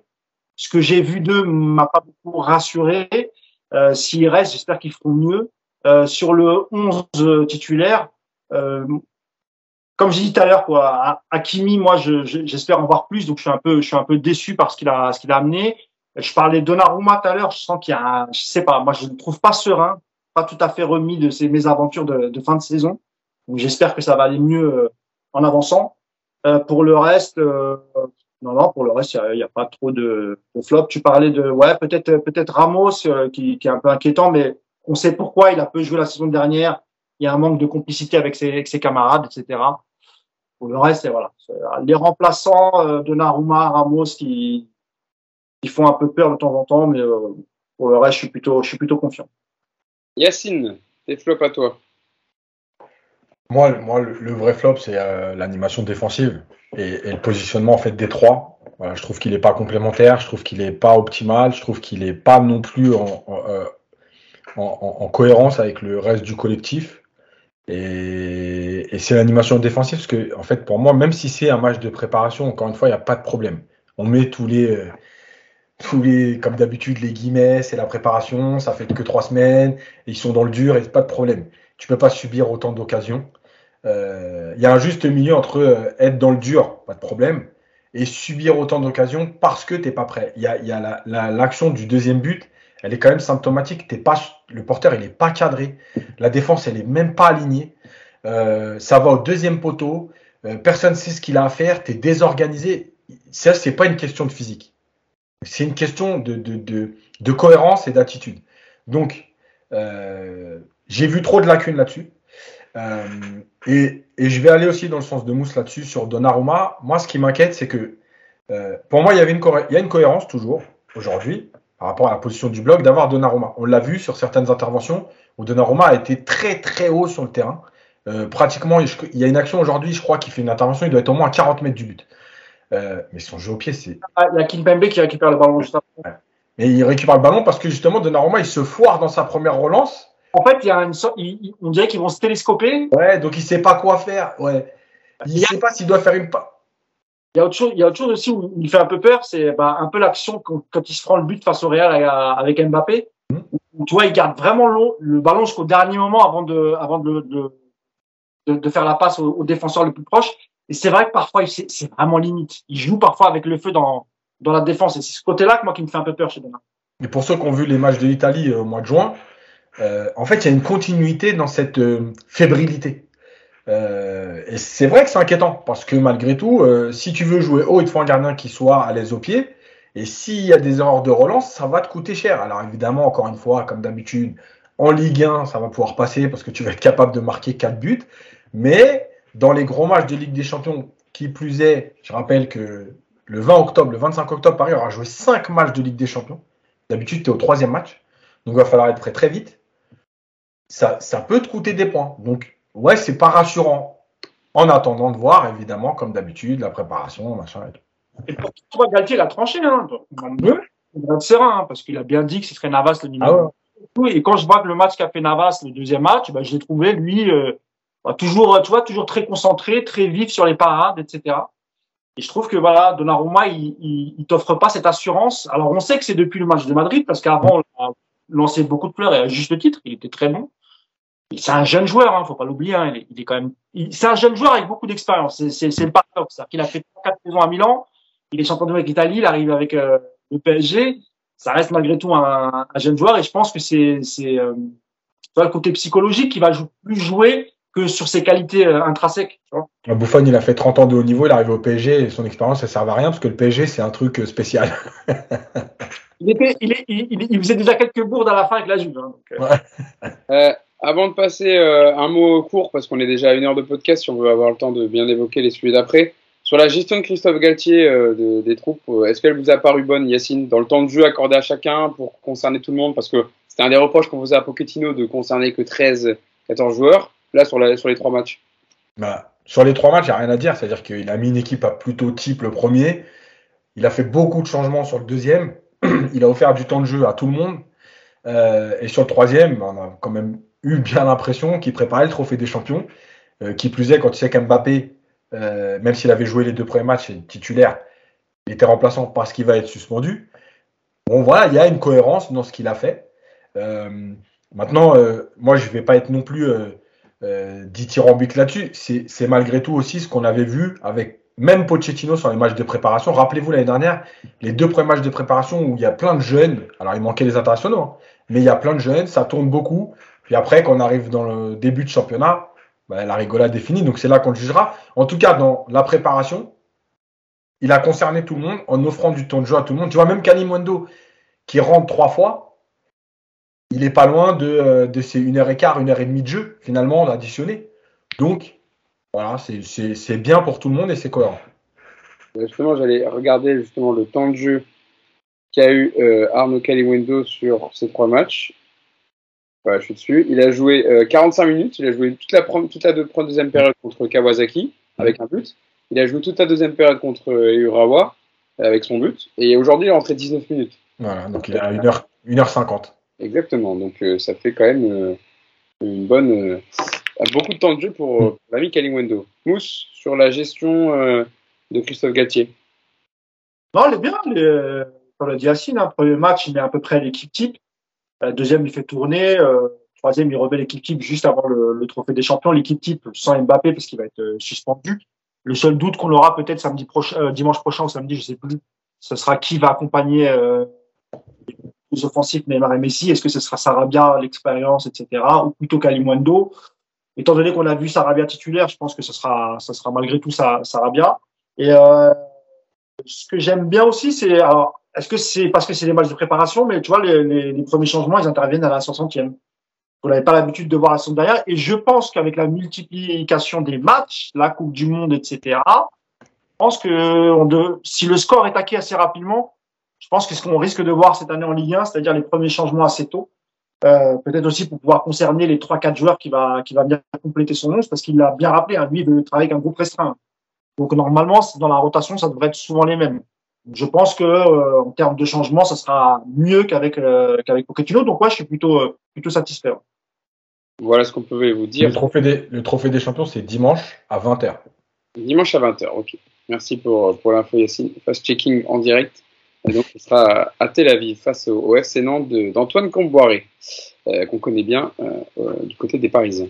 Euh, voilà ce qu'on pouvait vous dire sur cette tournée japonaise. Donc, un 3 sur 3 pour le Paris Saint-Germain avec 3 victoires en 3 matchs, 11 buts marqués, 4 buts encaissés, je vous dis tout à l'heure. Et donc, le système en 3-4-1-2 qui commence à prendre ses marques petites à petit. Euh, deux infos maintenant qu'on, va parler qui sont sorties par le journal d'équipe. Alors je ne sais pas si Mousse, toi aussi, tu as eu des échos par rapport à ça. Euh, tout d'abord, la première, c'est sur euh, un nutritionniste qui va être euh, exclusivement dédié à l'équipe première du Paris Saint-Germain et c'est une nouveauté parce que la personne en poste actuellement officie sur toutes les sections du club. Donc ça va, ça va changer pour l'équipe première. question que j'ai envie de poser, Mousse, c'est est-ce que ça aurait pas dû être fait avant déjà? Enfin, vraiment un nutritionniste uniquement sur l'équipe première. C'est bien, mais est-ce que ça aurait pas dû être fait avant? Ah si, si, je pense, je pense que oui. Euh... Sur le psychologue, oui, j'en avais déjà entendu parler, notamment après, euh, après la défaite à, à, Madrid, euh, sur le ni, ni, nutritionniste, c'est pas facile à dire. Euh, ouais, c'est une bonne chose. Bah, quand on voit que les mecs, souvent, ils revenaient euh, après la trêve estivale, les vacances, avec euh, quelques kilos en trop et même parfois même pendant la saison. Hein. Donc euh, ouais, ça aurait dû être fait depuis depuis très longtemps. On, on, les connaît les joueurs hein, qui font le qui font le yo-yo avec le avec le poids. Euh, donc écoute, ça fait partie aussi de, de, de, ce que Campos veut amener, de, de ce dont il a parlé, c'est-à-dire vraiment être un peu plus sérieux dans enfin partout à tous les niveaux quoi que ce soit à l'entraînement euh, ce qu'on appelle aussi l'entraînement invisible c'est tout ce que tu fais en dehors de l'entraînement pour te maintenir euh, la nourriture euh, le sommeil etc écoute tout ça ça va dans le bon sens moi je, suis très content et c'est vrai que c'est bizarre parce que dans les grands clubs européens c'est des choses qui existent depuis des années en fait ben, Yacine il en parlera mieux que moi parce qu'il a je sais qu'il a lu pas mal de bouquins là-dessus etc sur les sur les sur les grands clubs ou même sur les entraîneurs qui réclament ce genre de choses c'est vrai qu'en France, c'est curieux d'avoir euh, un nutritionniste pour euh, tout, tout euh, c'est-à-dire les, les, jeunes, les féminines, l'équipe première. C'est pas suffisant. Et évidemment, il faut un nutritionniste pour l'équipe première. C'est ta vitrine, etc. Et encore une fois, ce qui est, ce qui est, ce qui est vraiment bizarre, c'est que ça arrive qu'aujourd'hui. Alors que tu vas t'enseigner dans les clubs en Italie, en Espagne et sans doute en première ligue. Première ligue peut-être un peu moins, mais, euh, mais en Bundesliga aussi d'ailleurs. Euh, je pense que c'est voilà, ça existe depuis très longtemps. Donc on est, on est quand même en retard sur ces, sur ces choses-là. Toi, nutritionniste, euh, euh, psychologie, etc. On est très très en retard. Ouais. Donc. Tu as, commencé à en parler, Mousse. C'est une info en plus, celle que je vais donner après, mais comme tu as commencé à en parler, je vais, je vais l'introduire pour que Yacine réponde et je te, relancerai, je te relancerai dessus après. Mousse, c'est euh, aussi Yacine sur un psychologue à temps plein qui pourrait également être recruté par le PSG, donc qui réfléchit à la mise en place d'un suivi psychologique depuis la défaite face au Real la saison dernière son travail devrait s'accompagner d'événements pour travailler l'esprit d'équipe. Euh, et on n'en parle pas beaucoup hein, parce qu'énormément de joueurs sont en dépression ou fragiles mentalement. C'est encore un suite à bout dans le foot, Yacine, mais, ou même dans la société de manière générale, mais c'est euh, quelque chose à prendre en compte. Alors, peut-être que tu veux déjà répondre sur l'aspect euh, du nutritionniste, de par ce que toi, des différentes lectures, et puis aussi tu as travaillé dans des clubs pro, donc tu dois avoir, de par ton expérience, savoir un peu si c'est vraiment bénéfique au quotidien d'avoir un nutritionniste. Rassurez-moi, au PSG, il y a bien un entraîneur, des kinés et des médecins quand même. non, je veux dire, il y a un staff qui tient la route parce que là, j'ai peur. L'année dernière, il n'y avait pas d'entraîneur. C'était. non, mais sérieux. Non, mais en fait, c'est. On l'avait avec Icardi. non, mais en fait, c'est. Moi, je, je, suis, je suis abasourdi en fait. En 2022, ça fait quand même maintenant plus de 10 ans que les Qataris sont là et c'est là que tu vois que leur priorité n'était pas le sportif. C'est là que tu vois que dans l'organisation, euh, il y a des choses encore incohérentes. Euh, évidemment, il doit y avoir des postes euh, qui coûtent de l'argent, qui servent à rien, mais ça, c'est juste la base. Alors, je vais raconter rapidement pour comparer, juste sur le point du. Alors, est-ce que c'est un psychologue, un préparateur mental, etc. Bon, je ne connais pas exactement la personne. On verra, quand ça sera. En tout cas, voilà. En tout cas, ce qui est sûr, c'est que, un, c'est primordial. Parce que aujourd'hui, dans plein de clubs, en France notamment, on considère que la préparation mentale, ça fait partie du travail de l'entraîneur. Or, c'est plus possible de gérer un groupe individuellement en termes de préparation mentale. Chaque joueur est différent. L'entraîneur, il a déjà des séances à faire, des matchs à préparer tous les trois jours, euh, un état athlétique à gérer ou à observer. Il ne peut pas aussi aller faire des entretiens individuels avec les joueurs. Et en plus de ça, on sait très bien que 9 fois sur 10, pour pas dire plus, les joueurs ne se livrent pas à l'entraîneur. Est-ce que vous voyez un joueur dire euh, à l'entraîneur, hein, franchement, je suis dans le trou en ce moment, ça va pas, euh, je pense qu'il faut que je coupe un peu et tout. Et lui, tu vas dire, attends, mais, ah, tu veux couper? Ok, bon, alors tu vas aller t'asseoir sur le banc, mais par contre, tu n'es pas prêt de remettre l'épée sur le terrain. Yacine, c'est pas ce que c'est pas ce qu'a fait Sampaoli avec Milik euh, en conférence. Moi, je suis pas là pour faire de la calimothérapie ou parler aux joueurs. moi, s'il est pas bien, ça me regarde pas. Il en parle à quelqu'un. Bien, sûr, bien sûr. Aujourd'hui, euh, en NBA, tu as des mecs qui ont des préparateurs mentaux et des nutritionnistes d'ailleurs, comme ça on englobe les deux, euh, depuis plus de 20 ans, 30 euh, ans. Zlatan, il avait un cuistot. Et quand je dis un cuistot, c'est pas un cuistot, le mec qui vient juste faire les plats, c'est un mec qui lui prépare des, des, des, des plats équilibrés avec tant de vitamines, avec ça, avec ça. Bref, c'est juste quelque chose de normal. Et quand tu vois le surpoids de certains joueurs, évidemment que tu es obligé de te poser la question de te dire mais qu'est-ce que vous avez foutu pendant donner des salaires comme ça sans avoir un nutritionniste? Mais c'est juste pas possible. Donc évidemment, Deuxième chose, oui, le nutritionniste, il peut pas être responsable de tout le club parce que la nutrition à 13 ans, à 17 ans et à 23 ans, quand tu joues 60 matchs par saison, c'est pas la même. Et j'irai même plus loin, c'est que s'ils veulent être précis, c'est euh, pas un nutritionniste pour l'équipe première, c'est un nutritionniste en fait qui va gérer tous les joueurs individuellement. Parce que tu as des joueurs qui euh, sont, je dis n'importe quoi parce que c'est la mode, mais euh, intolérants au gluten. Donc ça, c'est un régime spécial. T'en as qui ne veulent pas manger de viande rouge. Donc c'est un régime spécial. T'en as qui digèrent mal les légumes. Donc c'est un... Tout ça, c'est à prendre en compte. Et pour un nutritionniste, il y a des analyses de sang à faire, on étudie le métabolisme des joueurs et après on dit voilà, toi tu dois manger ça et avant les matchs c'est ça et dans la semaine c'est ça. Enfin, je veux dire, c'est juste le travail normal d'un club de très haut niveau. Et pour revenir sur la préparation mentale, etc., pour finir là-dessus, à Milan, il y a le Milan Lab qui existe depuis les années 90 où il y avait déjà des préparateurs mentaux, des exercices sur le mental, euh, il y a, euh, si je dis pas de bêtises, Chevchenko qui avait eu un, gros choc à la tête euh, quand il était à Milan et qui a, pendant sa convalescence, travaillé sur de la vidéo avec des médecins, etc., dans des cabines, sur comment il allait réintégrer les duels de la tête pendant les matchs.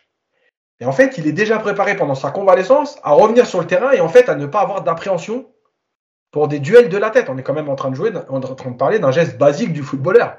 Ben, ils étaient déjà là-dessus. On est en 2022, le PSG pense à ça. Tu te rends compte que après, après le 6-1 à Barcelone, les mecs, ils se sont même pas dit, il faut absolument qu'on mette ça en place. C'est-à-dire qu'ils ont laissé la saison d'après, tu te fais éliminer par Madrid, tu recommences encore cette année avec euh, Madrid, et là ils disent ah peut-être que ça serait bien que, tu vois par exemple, je, pense à un joueur comme Kerrer. Après le fiasco contre Manchester United, peut-être que ça lui aurait fait du bien. Et peut-être effectivement, s'il y avait une cellule psychologique, moi, je, pense plus préparateur mental que, que psychologue.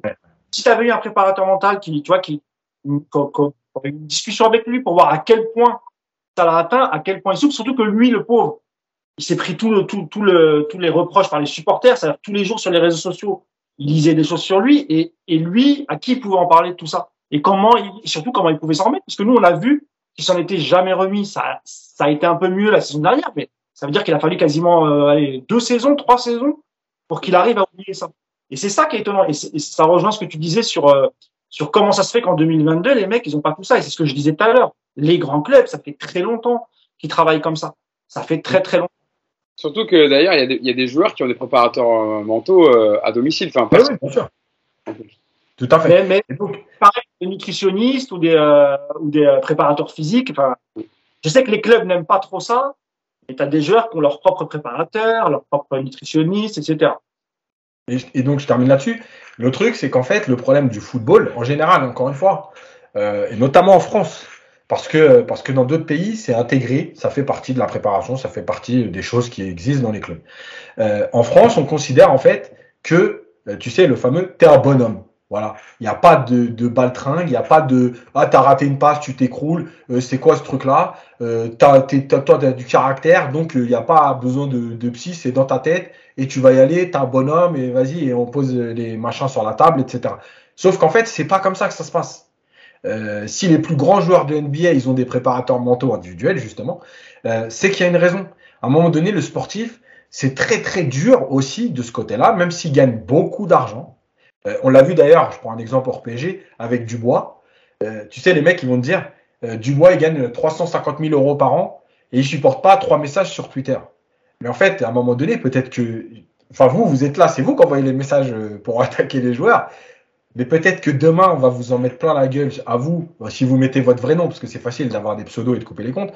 Mais si tu mets ton vrai nom et que les mecs, ils viennent t'en mettre tous les jours, t'es un tocard, t'es un tocard, t'es un tocard, tes tweets, c'est de la merde, t'es un tocard, tu connais rien, t'es un tocard, t'es un tocard. Tu sais, au bout d'un moment donné, c'est ou l'un ou l'autre. C'est-à-dire que soit tu t'effondres, soit tu as envie de défoncer tout le monde. Mais en tout cas, il y a une réaction. Voilà. Et c'est très dur. C'est très dur de dire, euh, un joueur de foot, tout le temps, t'es nul, t'es nul, t'es nul, t'es nul, t'es nul. Voilà. Bah ouais, à un moment donné, ça pèse.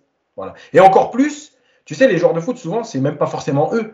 C'est plus la réaction, les réactions autour d'eux, de leurs proches, qui les touchent plus que les messages. Parce qu'à la limite du bois, comme le dit tout le monde, il peut très bien se dire qu'est-ce que j'en ai de savoir que toi, euh, Hugo ou Yacine, vous dites que je suis nul. Moi, je touche 300 000 euros, je suis footballeur professionnel. Mais par contre, quand tu vois ta femme, tes enfants ou ton frère dans le trou parce que ça leur pèse, qui vont répondre sur Twitter à, ces messages. C'est ça aussi qui joue sur les footballeurs, tu vois. C'est pour ça aussi qu'ils ont besoin de parler. Tous. Tu voulais dire quoi sur. Euh, je voulais dire que, je ne sais pas si vous avez vu récemment Kurzawa qui a, qui a, dû répondre à un compte parodique, soit un compte parodique d'ActuFoot. Ouais. Ah. Qui avait dit, euh, genre, euh, moi, je, je suis au camp des loges, j'en ai rien à foutre si je joue pas au foot parce que je touche, je touche mon argent. Et du coup, euh, je pense que déjà le type, il en prend plein la gueule depuis qu'il est au PSG. Et tu vois, normalement, enfin rarement tu réagis à ce genre de truc, quoi, tu vois. Bah lui, s'est senti obligé de de le faire parce que je pense que quelque part, c'est ce que tu disais un peu comme euh, Léo Dubois, ils se sont acculés. Ben oui.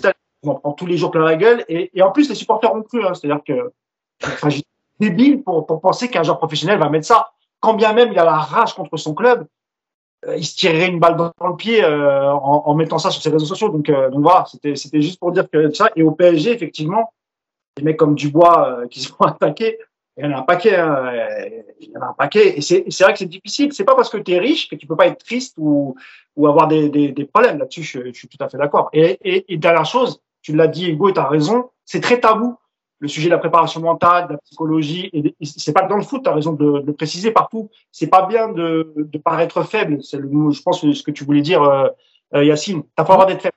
T'as pas le droit d'avoir de faiblesse. T'as pas le droit d'avoir un coup de mou parce que tu es genre professionnel, que tu fais le plus beau métier du monde et que normalement tu devrais être heureux. Mais quand tu joues pas, t'es pas heureux. Quand tu te blesses, t'es pas heureux. Il y a, y, y a plein de choses qui font que c'est pas parce que tu es millionnaire que tu es heureux. Souvent, c'est bien souvent même le contraire. Parce que euh, Big, il le disait, hein, le fameux rappeur qui est décédé, mon monnaie, mon problème. Mm. Plus plus t'as les problèmes, et c'est très très vrai pour les, pour les footballeurs. Eric Carrière, il en avait très bien parlé d'ailleurs dans une, dans une interview euh, de tout ça. parce que lui, intelligent, mais là-dessus, il avait raison. Lui, il était un des premiers justement, un des seuls d'ailleurs à son époque à aller euh, régulièrement voir euh, un psy ou enfin vous l'appelez comme vous voulez, mais voilà quelqu'un quoi. Et d'ailleurs, je ne sais pas si vous avez vu récemment, mais ça arrive à beaucoup, beaucoup de footballeurs, souvent même en après-carrière ou, ou sur le choix d'un club où ils se trompent et, et, mentalement c'est très très dur pour remonter la pente. Je ne sais pas si vous avez vu Danny Drinkwater, le milieu de Chelsea qui euh, est enfin euh, qui a enfin quitté euh, Chelsea mm. et, qui est revenu sur le calvaire en gros qu'il avait vécu chez les Blues ces cinq dernières années parce qu'il a sans cesse été prêté, il n'a jamais été considéré à Chelsea. Et j'avais j'ai appris une petite déclaration vite fait de ce qu'il avait dit en gros. Euh, il disait euh, J'ai l'impression de me dire quoi, tu as gâché ces cinq années. Si j'étais resté à Leicester, je n'avais pas été blessé, si le club vous avait traité différemment, tellement de si, c'est frustrant. Euh, ne pensez pas que je ne suis pas encore rongé par la façon dont ça s'est passé. Je, soufflais, je souffrais de problèmes de santé mentale en 2019. Nans, il parlait de sa grand-mère est décédée, grand-père est décédé, papa a été diagnostiqué avec le leucémie, j'ai perdu mon chien et j'ai conduit en état d'ivresse, ce qui n'est tout simplement pas moi.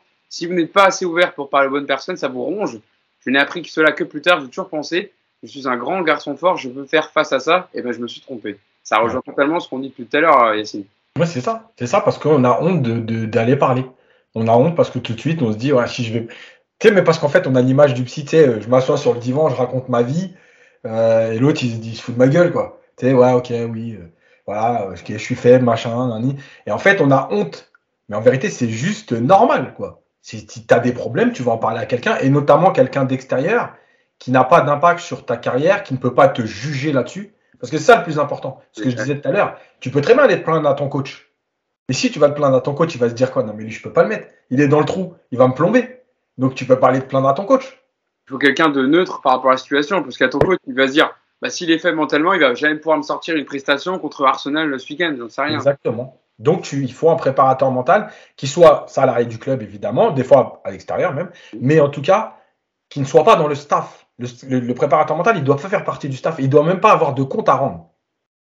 Il est là pour aider les joueurs. Exactement. Il doit vraiment, euh, ça doit être vraiment une prestation extérieure et il doit, euh, et peut-être faire évidemment peut-être un rapport, j'en sais rien, sur, pour le dire au club évidemment, pour dire bah tel joueur a, a ces problèmes en ce moment, ce serait bien qu'il soit accompagné ou autre, faire ensuite euh, un rapport détaillé, mais en tout cas. Après en sachant que tu as le secret médical, donc tu peux pas non plus tout dire. Oui, c'est sûr. C'est ça aussi, tu vois, il y a la limite. Oui, oui. voilà. Ah, c'est vrai. En tout cas, c'est nécessité, c'était important. C'est pour ça qu'on voulait parler de ces petites infos et on en reparlera sûrement parce que quand ça sera officialisé, là, pour l'instant, on est au stade des plus que des rumeurs, des infos qui, qui sont qui ont émané en tout cas du club, euh, mais donc qui devrait y avoir un nutritionniste euh, pour l'aspect donc plutôt voilà, alimentaire et un psy ou un, un préparateur mental pour les joueurs euh, euh parisiens. terminons notre podcast avec le dernier thème du jour, donc Nordi Mukele, pour cette partie mercato, on va dire, pour terminer le podcast. Nordi Mukele, l'arrière droit de Leipzig, qui devrait rejoindre la capitale dans les prochaines heures. Au départ, ça devait être un prêt, hein, mais au final, on se dirige vers un transfert sec. Et Fabrizio Romano, toujours très bien renseigné, avance qu'un contrat de 5 ans euh, aurait, serait dans les tuyaux. Donc euh, voilà, Mukele serait lié au club parisien jusqu'en 2027. Et puis un montant du transfert entre 15 et 20 millions d'euros. C'est pas très cher. En plus, Mousse, ça part plutôt donc sur un transfert. Au début, on avait pensé à un prêt un peu à la manière du goût Ekitike, euh, sûrement, dans le, dans le deal. Euh, ça devrait être un transfert. Et il pourrait apporter justement ce côté euh, plus défensif, on va dire, alors même s'il a une très bonne qualité de centre, hein, mais que, que Hakimi, ou même dans cette défense à 3, dans ce poste axial droit.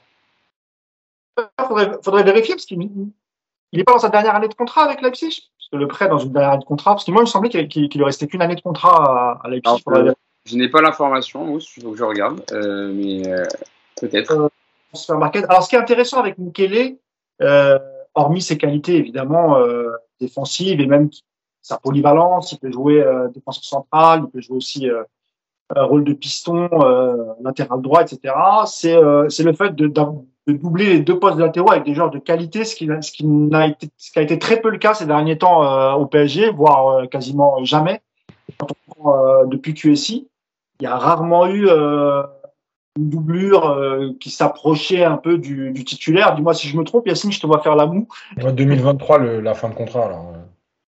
Donc vous avez raison, il lui restait un an de contrat. Ouais. C'est pas de prêter pour un an, normalement tu es obligé de le vendre. Ouais.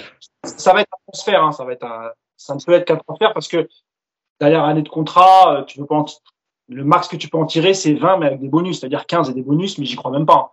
Je pense que ça va plus tourner autour des 15 millions d'euros. Euh, il me semble qu'il a peu joué cette saison avec euh, Leipzig, ou en tout cas, il n'était pas forcément titulaire, Yacine, c'est ça? Ouais, en fait, il a eu une période un peu avec euh, Jesse Marsh où c'était un peu moins bien, mais il a quand même joué. Quoi. Il a joué ses 30 matchs. Euh, enfin, ah, il, a, il, a, 28 matchs, 28 matchs en, en championnat, euh, deux matchs en Ligue Europa, donc voilà, il fait ses 30 matchs hein, quand même. Hein. Ouais. Et c'est la partie joueur à, à Yacine, mais encore une fois, ce qui est intéressant, c'est d'avoir un, un joueur français donc ça, c'est bien. Euh, c'est une bonne doublure, c'est un jeune joueur. Si tu le payes entre 10 et 15, il fait une très très bonne affaire malgré tout. Ça, ça, ça je pense aussi parfois à la revente. Euh, et puis encore une fois, comme les autres, je pense qu'il aura quand même du temps de jeu. Euh, il aura quand même du temps de jeu cette saison. Il y a pas mal d'internationaux. Et puis je pense que lui aussi, euh, il a dans un coin de la tête peut-être aussi, euh, parce qu'il me semble qu'il a une il a, une, une avec l'équipe de France. Hein. Oui, oui, il a, déjà, il a déjà été appelé par Deschamps. Alors c'est récent, hein, c'est, on militait, je dis on parce que j'étais dedans, mais on militait depuis longtemps pour qu'il vienne en équipe de France, vu euh, la concurrence au poste d'arrière droit en équipe de France, Benjamin Pavard, Léo Dubois. Euh, donc je pense qu'il a sa place.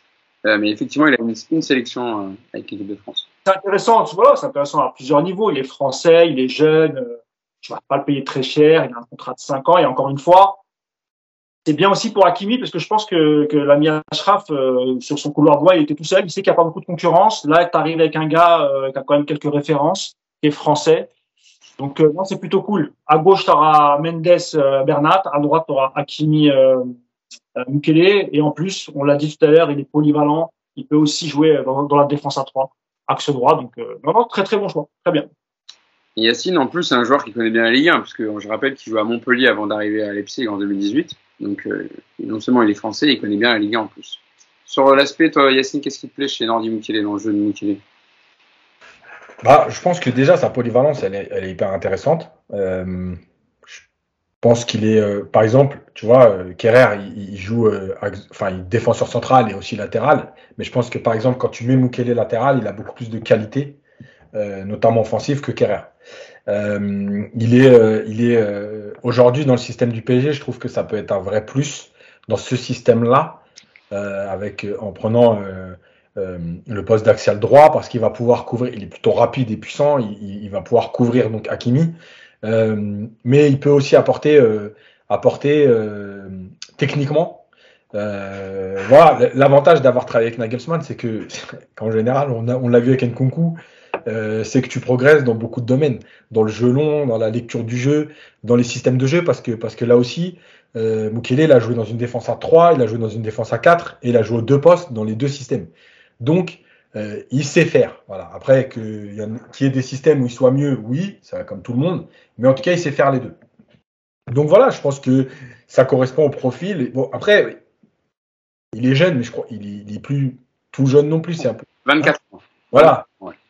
Tu vois, c'est un peu comme. Non, mais tu vois, c'est un peu comme Diallo. On a toujours des fois l'impression que c'est jeune. Tu sais, ils ont toujours 21 ans. Et puis d'un Ils ont commencé très tôt, c'est pour ça. Ouais, bah oui, c'est ça. Mais tu as toujours l'impression qu'ils ont 21, 22 ans, puis quand tu regardes, c'est 24, 26, tu vois. Donc bon, euh, voilà, il est pas, il est jeune. Hein. attention, 24 ans, c'est jeune. C'est pas un prospect de 20 ans. Euh, voilà, donc après, moi, je vais faire juste une parenthèse sur les durées des contrats.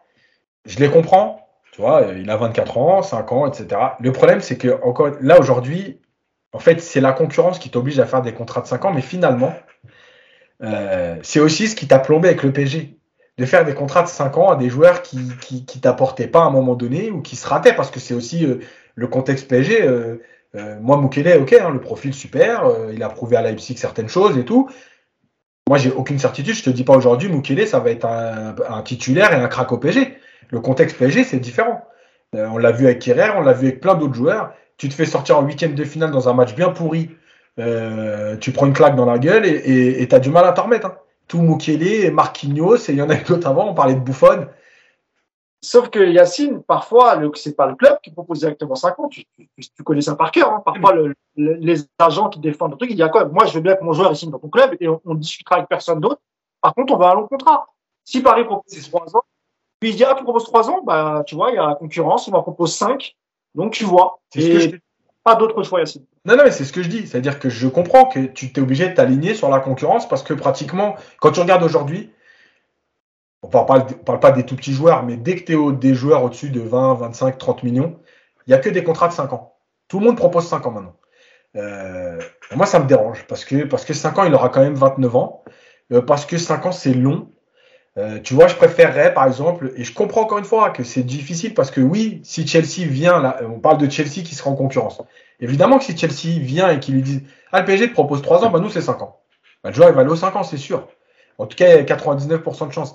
Mais moi, ça me dérange parce que c'est aussi ce qui a fait que le PSG est aujourd'hui en difficulté. Je préférais un 3 plus 2 euh, ou un 3 et dire dès la première année, dès le milieu ou la fin de la première année, si tu es satisfait de renégocier tout de suite une prolongation que de signer des joueurs 5 ans. Voilà, c'est avec Bernat, tu vois, parce que Bernat, quand il, quand il Bayern, comme il est blessé, il a subi de grosses blessures. Pas une cote de ouf, parce que tout le monde croit qu'il est perdu à ce moment-là. Et Antero Henrique joue tout ça. D'ailleurs, Bayern ne vend pas très cher, euh, entre 5 et 10 millions. Mm. Ah, et il a un contrat de 3 ans. Et ça se passe plutôt bien. Et ensuite, il a été, euh, il a été prolongé. Donc, euh, mais après, ça dépend aussi de la condition du joueur, etc. Pour moi, la gestion d'un club, c'est aussi ça. Tu vois, Enrique euh, Campos, on sait très bien qu'il est capable de partir dans un an et demi. Hein. Il n'y a pas de voilà, c'est pas, il y a pas de secret. Euh, c'est Campos. Voilà, tu vas créer quelque chose et puis finalement, as créé, on va se retrouver, enfin, on va se retrouver dans la même situation que Leonardo. Que voilà, c'est les longs contrats, c'est compliqué. Voilà. Maintenant, en dehors de ça, c'était juste la parenthèse, mais je parle pas pour Mukele. Hein. Je parle en général. Tous les contrats qui sont signés aujourd'hui, euh, c'est que du 5 ans. Bah, d'ailleurs, c'est les joueurs-là qui n'arrivent pas à faire partir. Hein. Voilà. à dire comme je disais, ça, ça, dépend aussi du montant du transfert. Effectivement, quand le transfert il est bas, tu te dis, tu peux, tu peux rajouter quelques années. Quand il est, quand il est très très, euh, quand il est conséquent, c'est pareil. Les mecs ils se disent, euh, nous on va le sécuriser, on l'a payé 60 millions, on va le faire finir. À, si ça marche pas, au moins il y a 3-4 ans, on peut le revendre sans perdre trop d'argent. Donc il y a beaucoup de calculs en fait dans les années de compte. C'est vrai. Voilà. En tout cas, bon, le profil est bon. Et, euh, et, et en tout cas, il va couvrir deux postes et deux postes dans un système qui connaît et qui, et qui l'apprécie. Voilà, donc aujourd'hui, en tout cas, tous les signaux sont ouverts en attendant euh, le terrain comme d'habitude. Ça serait la, troisième recrue du Paris Saint-Germain après euh, Hugo Ekitike et, euh, et Vitinha. En attendant aussi Renato Sanchez, hein, pour l'instant ça a l'air bloqué, alors que Galtier, Galtier, alors que Olivier Létang avait dit que le joueur prendrait sa décision sous 48 heures entre Milan et Paris. Croire que pour l'instant ça bloque un peu au niveau du montant du transfert. Euh, on va voir si ça va se débloquer. J'ai vu que Luis Campos voulait que les deux joueurs signent avant mercredi, enfin pour mercredi, euh, c'est-à-dire euh, quand les joueurs vont rentrer au camp des loges. À voir si ça sera officialisé pour les deux, en tout cas d'ici là, mais on en reparlera dans le, dans le prochain podcast. bon voilà, je pense qu'on a été complet. 1h, 1h40, Yacine, je vois 1h35, ouais. ouais. Donc je pense qu'on a été quand même pas mal. Hein. À 3, à 3 on a bien tenu sur, sur ça, vous avez vu, même avec des matchs amicaux, on a toujours de quoi faire avec, euh, avec, avec mes amis euh, Yacine et Mousse. Nico devait être avec nous aujourd'hui, hein, mais malheureusement, il y a un petit empêchement, Mousse, c'est ça C'est ça, ouais. Et je crois qu'après, il, va, il enchaîne, il, il part trois semaines en, Grèce. Donc, euh, je retrouvera euh, au début de saison, euh, août, je pense, quelque chose comme ça. Que chacun profite bien de ses vacances. Il y aura beaucoup, beaucoup de matchs à débriefer. En plus, dans un calendrier très resserré. Donc, euh, il y aura ce qu'il faut pour, pour, pour commenter et débriefer tout ça. Euh, voilà ce qu'on peut vous dire en tout cas sur la tournée euh, japonaise du Paris Saint-Germain conclue, euh, qui s'est conclue aujourd'hui et puis sur, euh, sur le mercato et les infos du jour. Euh, prochain rendez-vous donc la semaine prochaine pour débriefer bah, lundi, j'imagine, pour débriefer ce trophée des champions. ça sera donc dimanche à 20h à Tel Aviv face au FC Nantes pour le premier match officiel du Paris Saint-Germain. Et donc d'ici là, bonne semaine et puis on espère que le podcast vous aura, vous aura plu comme d'habitude, les commentaires, les likes, euh, voilà, euh, partagez-le sur Twitter et puis, euh, puis on se donne rendez-vous prochain. Je voulais vous remercier évidemment, comme toujours, d'avoir été avec moi pour vos, pour vos interventions de qualité. Merci Yacine et merci Mousse d'avoir été avec moi pour, Merci. Ce, pour ce 187e numéro du podcast Enjeu Capital. Salut à tous et à la prochaine. Ciao. Salut